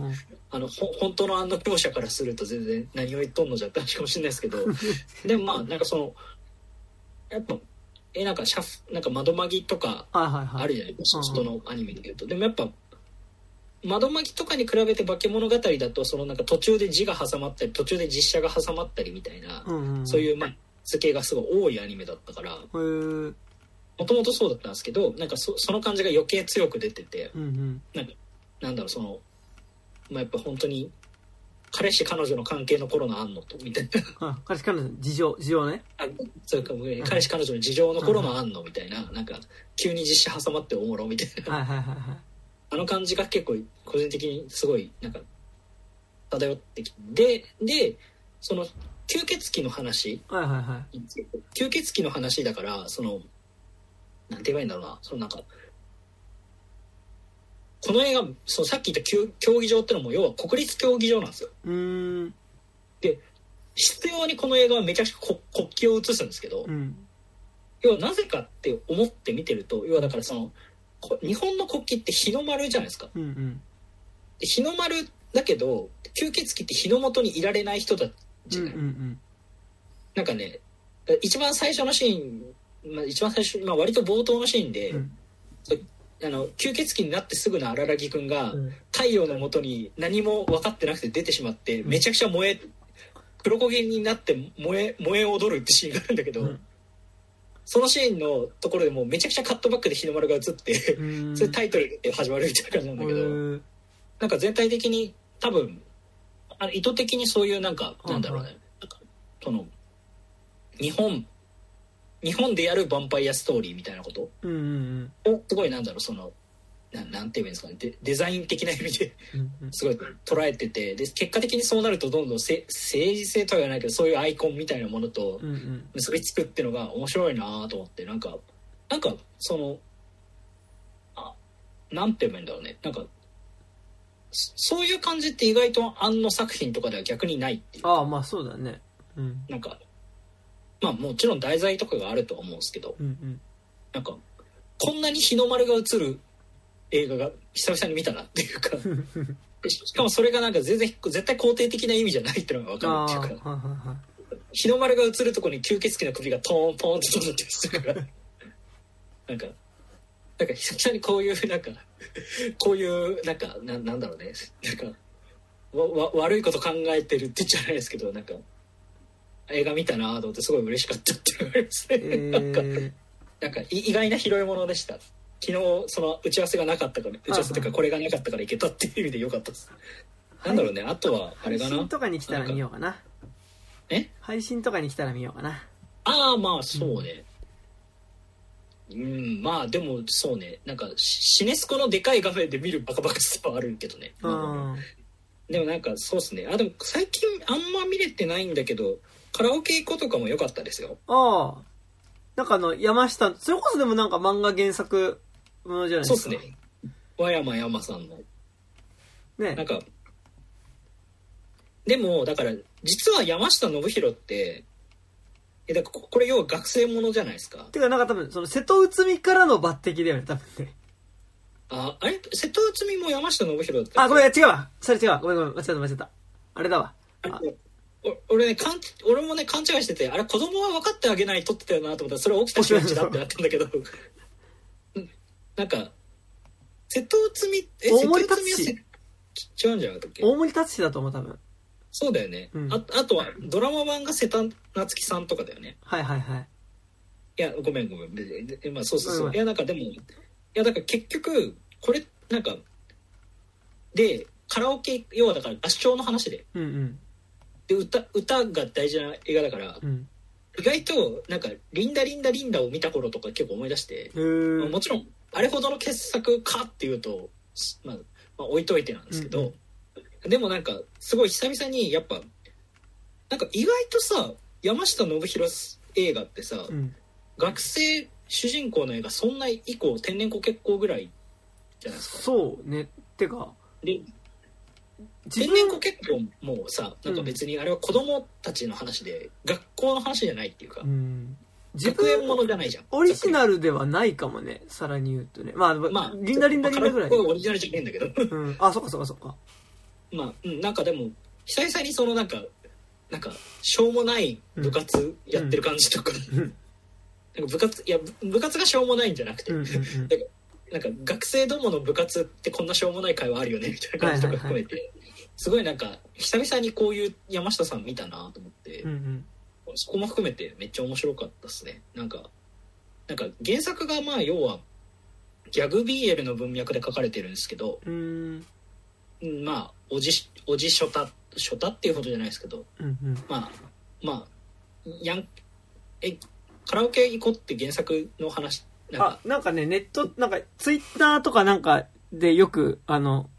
こうあのはい広告できますよあの出てきそうますです。なんかう、うん。う歌下手な歌下手ヤクザの兄ちゃんが合唱部の合唱部の部長の中学3年生にカラオケ行こうい俺に歌教えてくれやっていう話なんですけうんうんうん。どざっくりと、まあそれってだからまあまあ作法としては BL で書かれてるし、作者の人も多分 BL として書いてるところあるんだけど、うんうん。原作のそこを全部、まあ、子供んなんか要はこ子供側にめちゃくちゃ重点を置いてジュブナイルにしたっていう感じで。そうするとあのヤクザのお兄さんは完全に距離感がおかしい人って感じになってて、うん。なんかなんだろうね。なんかなんであんたこんなに急にめっちゃ慣れ慣れしいんだみたいな人みたいな感じで、なんかそこも含めてなんかなんだろうね。なんかすごいいい本案だなと思って見てましたよ。なんか、うん、原作も別に BL っていうほど BLBL じゃないんだけどまあなんかななんだろうねアホというか、なんかそのムムードとして確実にそういうまあなんかか年上のかっこいいエッチなお兄さんとそういうこと知らない痛いけな学生みたいな構図で作られているものではあるんだけどまあなんかそこをこううまく性的なニュアンスをまあ取った取っている感じにはなってて。うーんまあ逆にその分リアルになったっていうこ感想も友達から聞いて確かにって思ったんだけど。あまあでもその分なんかやっぱすごい山下信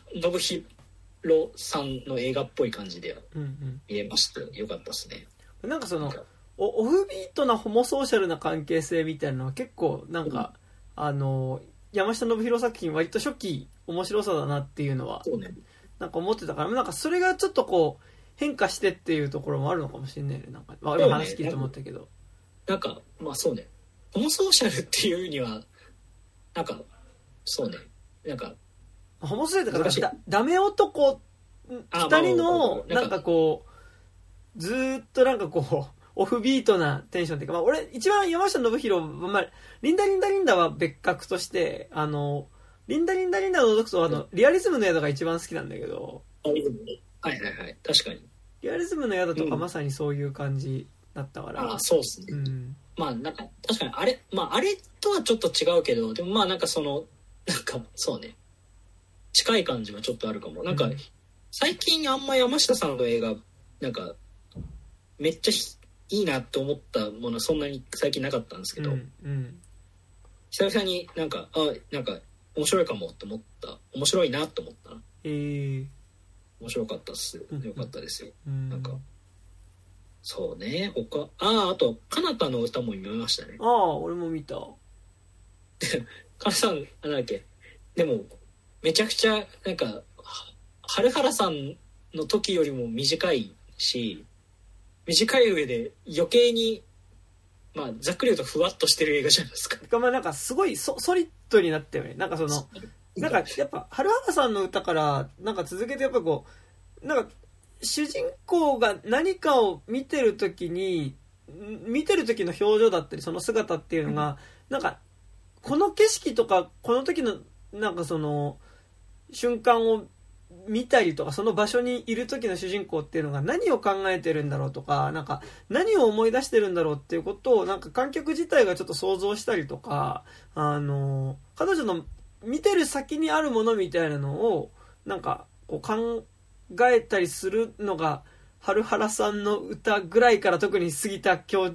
教養作品めっちゃあるなと思ってたんだけどなんか春原さんの歌はそこで主人公が見てるうんものが、の中に多分かつて一緒に暮らしていたパートナーのことを思い出してるんだろうなっていうのはい一応絵で説明されるじゃん。そうねなんななんかだからおおむねの構造はわかるけどなんかかなたの歌はもういよいよ主人公の小川さんが、うんもうなんか全然宇宙人とか幽霊みたいな感じにも見えるっていうか、うんうん。まあなんかだからまあある種なんだろうねなんかすごい不思議な映画だったけどまあなんかそうねなんか結構途中からああもう完全に宇宙人とか幽霊とかその類なのねって思って見たら見れたって感じうで、んまあなんか個人的にはなんか80分ぐらいしかない話映画なのになんか見終わった後結構ドドって疲れて、うんうん。なんかいすげえ長い映画見たと思ったら80分ぐらいしか経ってなくてなんかこんなことあるんだって逆にびっくりするっていうか結構やっぱなんだろう長えと思って長いかうんうん。長えと思って短いかがやっぱ多いじゃん。短い時って短いじゃん映画って。うん なな短いと思うけど長いけど別にそんなに嫌なわけじゃないみたいなのが珍しいなと思ってですね。でも俺は結構なんかそんな理解不能なものとして主人公を見てるっていうよりはなんかこの状態になってる彼女の中にあるなんかなんとなくの喪失感だったりとかうん。あのっていうものがなんか彼女のここにいるけどここにいなさみたいな存在感になってしまってるんだろうなっていう感じはやっぱ映画見ながらあっててなんかどのキャラクターもなんとなくその彼女の喪失感みたいなところに寄り添おうとするみたいなところはあったなって気がしてなんかそこのなんか何があったかは多分最後まで見ても観客はわからないんだけどでもなんか私なんか俺トークショー付きの回で見てさなんあかあまあそうねあんまりそことは役者にも説明してなかったらしくて。あまあしてなさそうだね。でなんかそのまあって言った時になんかでも観客まあ見ながらさなんかそのあのなんかでもその彼女にとって多分今少しなんか今心ここにあらずになってるなみたいな瞬間っていうのがすごいある映画だと思ってて。でじゃあなんかその、うん。心ここにあらずになってる彼女っていうのが何を思ってるんだろうっていうことを思ったりあるいはなこの映画なんかすごい印象的なのがなんかこう誰かが残していった川の音を録音したテープっていうのがあって、その川の音と同じ川を探してるっていうのがあるんだけどおそらく彼女にとってそのレコーダーを置いてった人っていうのがまあなんかその彼女にとっての多分喪失感の何かにはなってるんだろうなっっていう。だってそもそもオープニングのカットが、彼女が川を見ながらそのレコード、レコードカセットテープをイヤホンで聴いてるところの横側からこの映画始まるから、なんか、それを見てる時の彼女って何か、こう、もうちょっと見えてる、見てる先に、現実の風景よりはなんかそのいなくなった人とか、なんかその、何かを持ってるんだろうなっていうのがある時に、まあなんかちょっとそこにこう、何があったかはわからないけど、寄り添おうとする人たちだったり、寄り添おうとするアクションっていうのがなんかやっぱすごいこう映画見てて俺は際立つなと思ったし、なんか観客としてそれを見てて、彼女は何がそう、こう、何かがあるんだろうなっていうことを想像するっていうことが、ある意味この映画の中に出てくる登場人物たちと同じように、割と彼女に寄り添うような感じになるなっていう感じがして、なんかそれがすごいなんか割と、ああ、なんか不そう思議な作品だなとは思ったね。そうねだからうん。タイトルに歌ってつけてるのがすごい示唆的だなと思うんですけど、うんうん。なんか歌って情報量少ない少ないとは言わないけど、んうん情報量があの完全に限定できない中に要は載せた言葉で感情移入をさせたり感情を動かしたりするじゃないですか、うんうんうん。なんかこの映画もその「カナタの歌も」なんかそのなんか途中でいろいろかなんか語られそうで語られないことがいっぱいあるけどまあなんとなくこういうことがあったんでしょうきっとみたいな。それを完全に勝手に代入してうんうん。それぞれの眼差しの中に何かこう感情を乗せていくっていうのがすごいなんか確かに物語的な経験っていうよりはすごい詩とか歌とかを聞いた時の経験だよねっていう感じがして、だからこの映画っていうかその杉田さんの映画の一連が全部歌って名前なのも、うんまあ、なんかそこら辺に自覚的な人なんだろうなって思ったな。なんか。でなんかでもその歌もさなんかそのソソングの歌なのかそのたあでももうひらがなじゃなかったっけ？そうでなんかその短歌の歌なのかもさ結構その多分違うじゃん多分意味合いとしてさまたちょっとその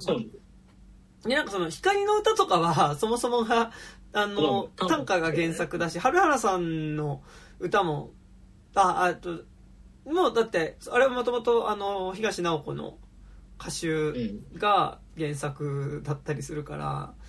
なんかそのソングなのかまたちょっと短歌なのかでもまたちょっと違うなってもちょっと思ってそうね。ん、確かにごめんなさい。だけどでもなんか余白はでもなんかやっぱどの作品もなんか明確に何があったのかっていうことはあんまり語られない作品が多いなっていう気はしてなんかそれはなんか一つの歌とか結構昔の作品見てもそうだしなんか光の歌が比較的何が起こったかっていうのがちゃんと語られる作品だから、まあ短編だからね。短編のオムニバスだからね。そう。でで俺はね正直でも光の歌が一番分かりやすいしなんか何が起こったかちゃんと分かるしなんかやっぱ光の歌が一番面白いと思うんだけど。うんでもなんか最近のなんかどんどんソリッドになっていくあの春原さんの歌かなたの歌のなんかこの2つ続けての感じでも結構嫌いじゃねえなっていう感じがね。そうね、うん。なんかなんかでも光の歌見た時にそれこそあのなんかケリー・ライカートのうんうん。あのサーティセルティンサーティンウーマンあの、えっと、日本語題が多分「ライフ・ゴーズ・オン」ってやつ。ああはいはいはい。あの女性3人が出てくる話。リリー・グラッドストーンがあそうそうそう。そう、そうですね。とミシェル・ウィリアムズとかが出てたんじゃなかったっけ？あ違うミシェル・ウィリアムズは出てねえやミシェル・ウィリアムズはいつも出てるけどそれには出てないやつだわかんねえ。なんかああれだな。ああれが出てます。あのちょっと待ってくださいね。確認しよう。えーっとあのあれですよ。みんな大好きクリステンあミシェル・ウィリアムズも出てるしクリステン・スチュワートが出てる。ああはいはい。そうそうそう。なんかそそれとかのことを光の歌を見た時に思い出して、うんうん。なんか面白いなと思って。そういう意味で言うとケリー・ライカートの2本も見たんですけど。はいはいはい。見ました？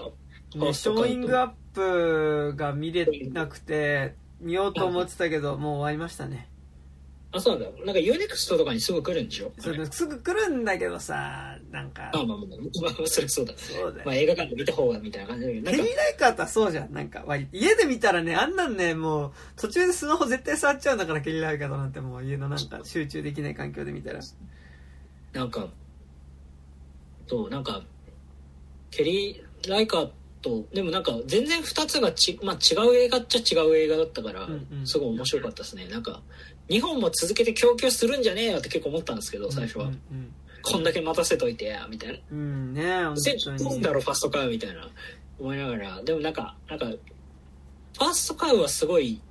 なんだろうね。まあまあどっちも静かな映画であることには変わりないですけど。なんかファーストカウはやっぱりすごいなんなんて言うんだろうね。なんかめちゃくちゃ音の映画。音の、うんうん。私は音の映画だと思ってるんですけどあれは、うんうん。おおまあもちろん風景も映ってるけどなんかもともとキリー・ライカとそういう節あるけどあの映画すごいなんか音の付き方がすごい独特な映画じゃないですか。うんうんうんなんか普通その音強く聞こえないよねって音がめっちゃ強く聞こえるみたいなタイプの映画っうんていうか、んん。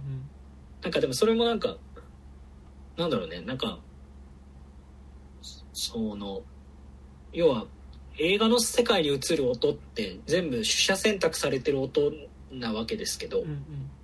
なんかそのこのフレームを作るってことにおいてすごいなんかおこの音は外で聞こえてるけどこの音は中で聞こえてるみたいな配置とか含めて、うん。なんかその音の配置を含めてすごくななんて言えばいいんだろうな。ななんだすごいへ変な映画っていうかまあざっくり言うと変な映画ってことなんですけどなんかなんだろうね。なんかほ本来はその音がめちゃくちゃ近くに聞こえてるはずがないのにその音がめっちゃ近くに聞こえる映画。うんうんだからすごい距離感がバグってる映画だなと思って、うんうん。距離感がバグってる感じが全体をすごい作ってる映画だなっうんうんてファーストからは思いました、うんうんうん。そう。でですごい良かったです。うんうんショーイングアップはそういう意味で言うともうちょい分かりやすい。分かりやすいっていうかまあささささやかな映画で。なんかなんかでもそのケリー・ライカーとの2本をどっちも見てからカナタの歌見たらなんかちょっと分かるっていうか、うんうん。まあ、まあケリー・ライカーとの方がまだ分かりやすいけど。うんうんって感じがしましたね。いやなんかそうその3本が結構なんかな並んでみたならなんか結構近い時期に見たから、うんなんか、まあ、カナタの歌も結構なんかその音そんなでかいみたいなええタイプの映画があったのでね。なんかすごいなんだろうね。なんかあああいう映画を見る時のさその自分の耳ってさなんかさ、その一個前に「コンクリート・ユートピア」みたいな映画を見てるとなかなかしっチューニングできないわけですよ。コンクリート・ユートピアはすごいいい映画なんだけどやっぱそのエンタメとして作られてる音作りとは全然違うじゃない、うんうんうんなんかそのなんでこのシーンはこんなにバカみたいに足の音ができるんだみたいなこととか、はなんかなんでなんでそんな画面外のいびきの音が異常にでかいんだみたいなこととか。なんかすごいそうなんかそうそういうチューニングをして見る映画ってあるからさ。なんかそうそそその3本を急に並んで見れて久々になんかあなんかあなんかそういえば私ってしなんかシネフィルを目指してた頃あったわみたいなすごい思い出してみたっていうか。なんか懐かしい感じでしたね。なんか基本的にはエンタメが好きですけど。うんうんなんかそうえ？なんかシネフィル的な映画っていうかそのなんか実験的インディペンデントな映画を見るときって、うんはいはい。やっぱ絵もそうだけど実は絵以外に実はでかいの音だなって最近気づいて。うんうん。音が違いすぎるっていうか、うん。まあ、ざっくり言うと金が足りないから音がめっちゃいいわけじゃないってのはあるんですけど、うんうんでその上で音を全部作り直した時になんかそのハリウッド映画的な音で聞くバランスとあまりにも違いすぎるじゃないですか。音のバランスが、なんかだからすごいやっぱなんだろうね。アクアマンとか見た後に見ちゃいけないなとか。まああとこっちが正直聞く姿勢も違うからね。なんかその変えなきゃいけないからね。他に大きい音がガンガン鳴ってるとこじゃなくて生活の音ずっと聞くみたいな感じになるからさなんか。それこそ川が流れてる音とかさなんかこうまあファーストカードで言うとね川が流れてる音とかさなんかその木が揺れる音みたいなのもありつつその中でやっぱ部屋の中入ると生活の音だったりとかさやっぱそのちょっとした仕草の音みたいなところとかにやっぱりこうより耳がね行くからさそれはあるよね。なんかね。そうっすねなんか。そんなとこですかね。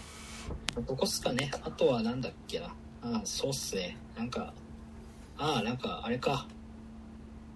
あのミツバチと私も面白かったし。うんうん。なんだっけトークトゥーミーも面白かったし。あトークトゥーミー面白かったね。そう。あなんかあとあのビビヨンセはいはい。の映画があの3000円とかするんですけどあ高いんですけど。そういうやつだ。そういうやつだ。なんですけど映画を見るとこの映あの絶対に私たちのような貧乏人はあのスタジアムででビヨンセをこの大きさで見ることはできないって確信するので 3000円は安いですそれは。だってね、海外のアーティスト来るライブとかも結構普通に十何万とかするからね、もう席によってはね、もうあれね。いやとかそうねまあどう見持っても3万以上はするだろうなと思ったから、うん。でちゃんと VIP 席とかいい席で見ようとしたら絶対10万はいくだろうって感じだったから、うん。いやなんかあれは安いですね。なんか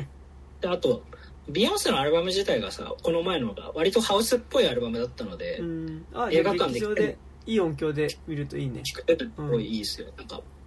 あとなんか監督もビヨンセがやってるんですけど。なんかすごいねだからビヨンセアジテーションフィルムとしての出来がめちゃくちゃいいっていう。で作ってもう作ってる人が相当なんだからうんそれは出来がいいよねって感じなんだけどなんかなんかああいう時に第三者の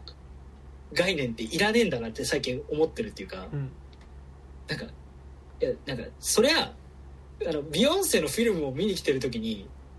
そのビヨンセ以外の人たちが作ったドキュメンタリーパートをつ見せられるぐらいだったらビヨンセが作ったドキュメンタリーパートを見たいよねっていう感じで、うんなんかそのななんだろうねなんかすごいなんかなんかうんもうもうす枠組みからしてすごい気軽に味ってもらえるっていう感じで、うんうんすごいなんかなんかあもう完全にそのそうそういうものを見る気持ちで見れるからん逆になんかのめり込まずに済むっていうかもう感動するけどすごすぎて無理みたいな感じでうんなんかだだなんかなんだろうねなんかだ第三者の目線がないから逆にすごいなんか一瞬で引きつけられて一瞬で離れられるみたいな感じでめっちゃ良かったですねうん。へえ。もうもうなんか1年に1回ぐらい会ってたら見たいけどうんうんうん。なんかビヨンセのツアーとかビヨンセに一生ついていこうって気持ちは全然起きないっていうので なんかすごいそれが良かったですね。へえ。えーなんかねだって宇多田のツアーだってさ2万円とかすんだよ。あ、2そう万5000なんだ。なんかさ昔宇多田のツアー行ったことがあるんですけど、うんあの声出した時うんうん。それ確か1万円だったのよチケッへえ。ト1万でも高いと思うけどさまでもでも2万5千になんだみたいなやっぱビビるよねあ、すげえな。へえ。2万そうか2万5千かみたいな2万なんかそそう思うとまあなんかえ映画とか作ってもらえて3000円で済むのはまあ安いっちゃ安いかって思ったりもするからまあね。うん。まあなんか最近配信系にもライブ結構上がってるからね、アーティストね。そうねなんか、うんやっぱ我々が映画をえなぜ映画館で見たいかってやっぱでかい音が聞きたいってところはあるから、まあそうね、それはあるよね。なんかそういう意味でやっぱなんかそのテイラー・スウィフトの映画も見たんだけどはいはい。やっぱ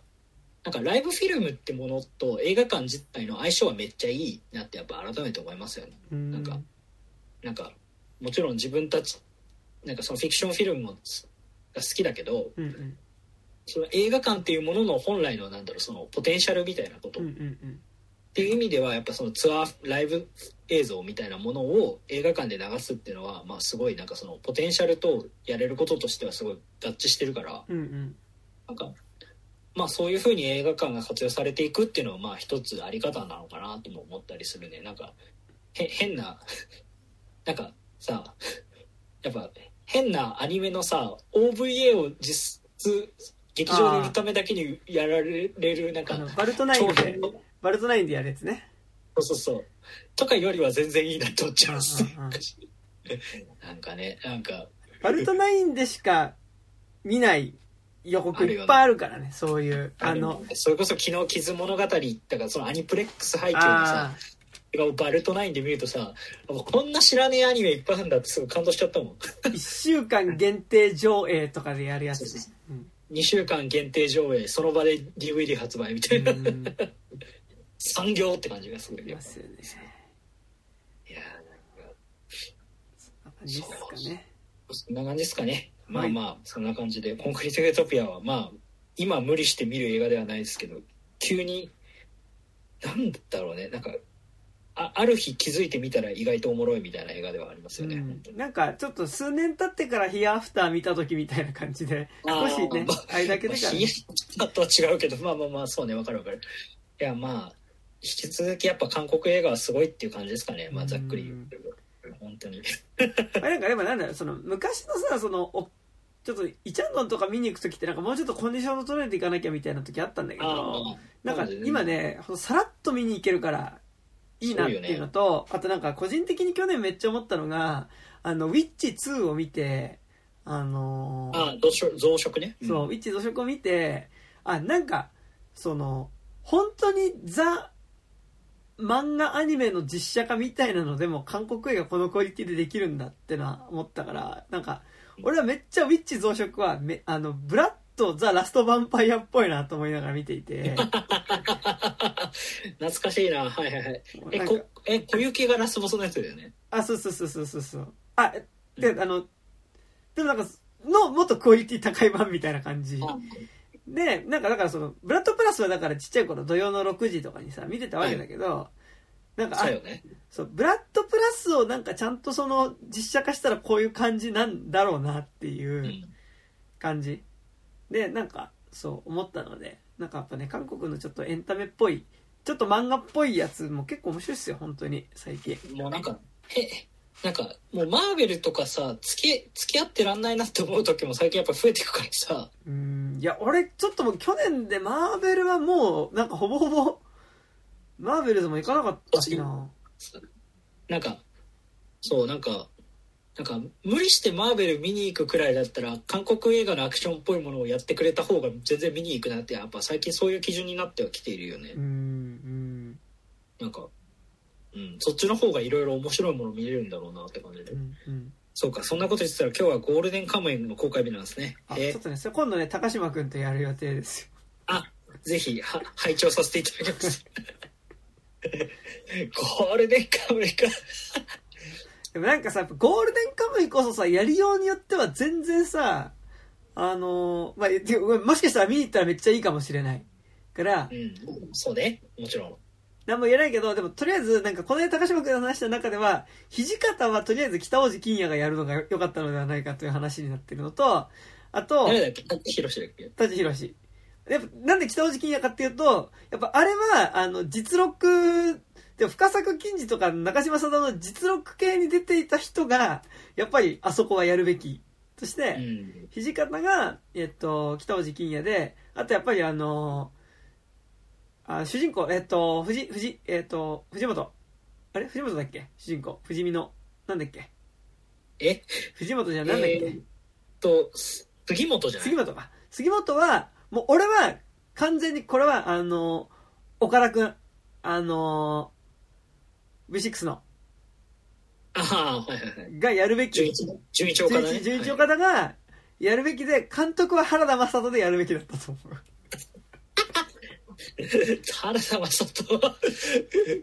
いや、まあまあまあまあ。まあ、原田雅人だったらすっごい早口のセリフで多分ゴールデンカムイなんかの諸々の設定とかさ、全部バーってやった上で、あの、ね岡田准一のアクションを見せてくれると思うので。まあそうね。ごあ杉本が永瀬智也がいいってのはよく言われてたよね、ずっとで。ね、泣せじゃダメですよ。やっぱね、あ岡田くんやっぱアクションできることはですね、やっぱりここ数年のね、もう原田雅人作品で証明されているので、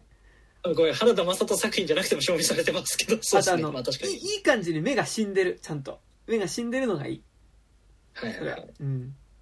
だってなんかさ、やっぱあの、機関兵に見えないもんね、あの人。えっ、と、北村匠海じゃなくて、えー山崎賢人じゃ山田健人。うん。はねで山崎賢人本当に、本当に主主人公やりすぎて大変だよね。なんかうんうんキングダムもやってたもんな。うんで、やってるもんな。やってる。まだね、終わってないからね。だかゴゴールデンカムイが大ヒもしめっちゃヒットしたら、ね、それもやるんかって感じよね。なんか、ねなんか、あれ、あれでしょ？なんか、陰陰陽師もやってたよね。いや、帯ですよ、野村萬斎じゃなくて？野村萬斎じゃない陰陽師、今度やんのよ。野村萬斎じゃない陰陽師って、いいんですか、そんなのは。なんか違う違う、あの、陰陽師ゼロっていう。もう、え、何？それ何？野村な萬斎になるまでの物語みたいなこと？なんじゃないかな。あーなんか、いや、今今予告編やってて、これも山崎賢人ですか？と思って。で、なんか相方が染谷翔太氏で、うん。染谷翔太氏前で空海やってたじゃん、そうね。昔。言っとくけど、でも、染谷翔太って聞いて空海思い出すやつってほぼいないからね。多分。ああ、まあ、き極物映画好きでしかないですけど、なんか、なんか、あれ、あんあんたこ、なんか前もこういうお坊さんみたいな役やってたべって思って。で、なんかね、あれあれもさ、なんか、へんてこ、へんてこ妖怪アクションみたいな映画だからさあ、、てかあれ実質陰陽師だったからね。ね、なんか、もう頭の中でもうなんか陰陽師ユニバースが大変なことになっているよね。うんなんか、なんか、あれじゃん、やっぱ山崎賢人が死ぬ時に全ての山崎賢人、山崎賢人ノーウェイホームがあるって。いやーね、あ、山崎賢人そうなんだ。今調べたら、本当に何でもやってらっしゃいますね。ジョジョもやってますね。なんかさ、いい感じにそんなに顔に特徴がないのかもね。イケメンだけど。なあめちゃくちゃ美形だけど、確かになんか攻撃性が少ない顔をしてるようね。んうん。なんか、あの、だ、誰に当てはめても、まあなんかいけるじゃん。だから、エヴァンゲリオン実写化主役山崎賢人って言われても、ああまあって感じもするし、なんか、モモブが、モブ顔って言うとあれですけど、なんかあの、なんだっけ。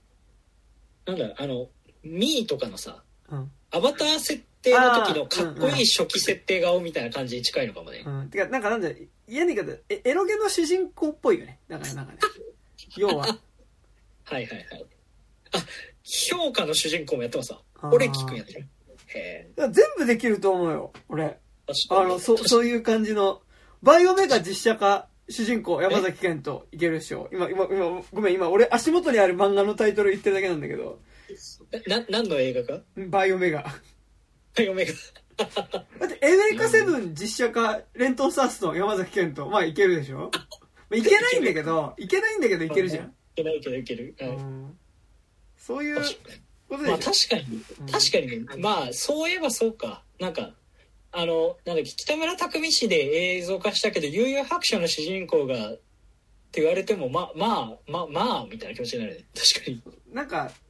置き換え結構可能だよ。なんか、割と。なんかその、すごいパワー系の主人公じゃなければいけるんだと思う。あの、モンキー・ディールに山崎ね、そう、山崎賢人とかはちょっとなんかやっぱ違和感あるからでもやっ。ぱゴールデンカムイはそういう意味で線が細いキャラじゃないからね。そう、だからなんかやっぱおかしいのよ。あとなんか年齢的にもさ、いや、なんかもうちょい言っててほしい節はあるよな。だからなんだ、あの、杉本は、何歳だっけあれ？30代中盤ぐらい？いや、ん？いや、そんな言ってなかったかもなんだけど、でもなんかさ、その要は、もう視線を超えて、一回死んでる人だからさ、気持ち的には。うんなんかもう、一回でか何回も死んでる人だからさ、なんかその、まあ、なんか多分30歳とかなんなら40歳ぐらいの人がやってちょうどいいぐらいな感じだと思うのよ。うん。ってなるとやっぱ岡田准一じゃねっていう話だよね。まあね、そう。確かに。まあ確かに、まあ原田雅人が監督した方がいいっていうのは多分世界に山田君しかいないと思うけど、まあでも確かにそれはそれで、あの、アイヌ描写をちゃんと濃くしやる気があるかもしれんって感じはするよね。うん。てかあの、まず、あとまあ、言ってみれば当事者キャスティングじゃないのはマジで、あのね、あの、ねキ。ラーズ・オブ・ザ・フラワームーンが公開された後にね、そのキャスティングをやるのかって感じはマジするよね、本当にね。まあキラーズ、まあキラーズフラワームーンもまあリリー・グラズストーンは当事者っていうと微妙にちょっと違ったりもするけどまあ、まあ、あのおお政治族の他の人は結構当事者が多いとは聞くけどうん。まあまあまあとはいえだよね山田アンナ会って感じだよねね。山田アンナさんは悪くないけど、山田アンナは悪くない。そう。山田アンナは悪くない。本当にね。パノラマ、パノラマガール、ジオラマボーイ、いいよね。あの、まあ、てか山田アンナね。我々的にはミスミソウでしょ？あ、まあ、ミスミソウね。ミスミソウもいいよね。山田アンナは悪くないんだけど、そのリッパさんは違うだろうっていうね。うんだからやっぱ、やっぱね、やっぱ原田雅人がやるべき。あと、なんか原田雅人映画に出てくる、あんまよく知らないけど、なんか顔がめっちゃいい人が出てきてほしい。あの、なんかさ、あのこっちとらさ別にそのさ、コスプレ大会見に来てるわけじゃねえんだよっていうところあるからさ、まあはい。そう。あのぜひそれを、原田雅人版のゴールデンカムイを作ってほしい。まあ、じゃあそそのあのじゃああの今回の映画を見てじゃあ原田雅人にリメイクしたらどうなるかをずっと喋り続ける回になるような気はするけど。はい。まあリスナーとしては楽しみにしておりますって感じではいじゃあそんな感じですかね。はい。じゃあお疲れ様でした。今日は山田君とあ、あ、今週は私山田と、中村でしたありがとうございましたました。頑張って生き延びましょうう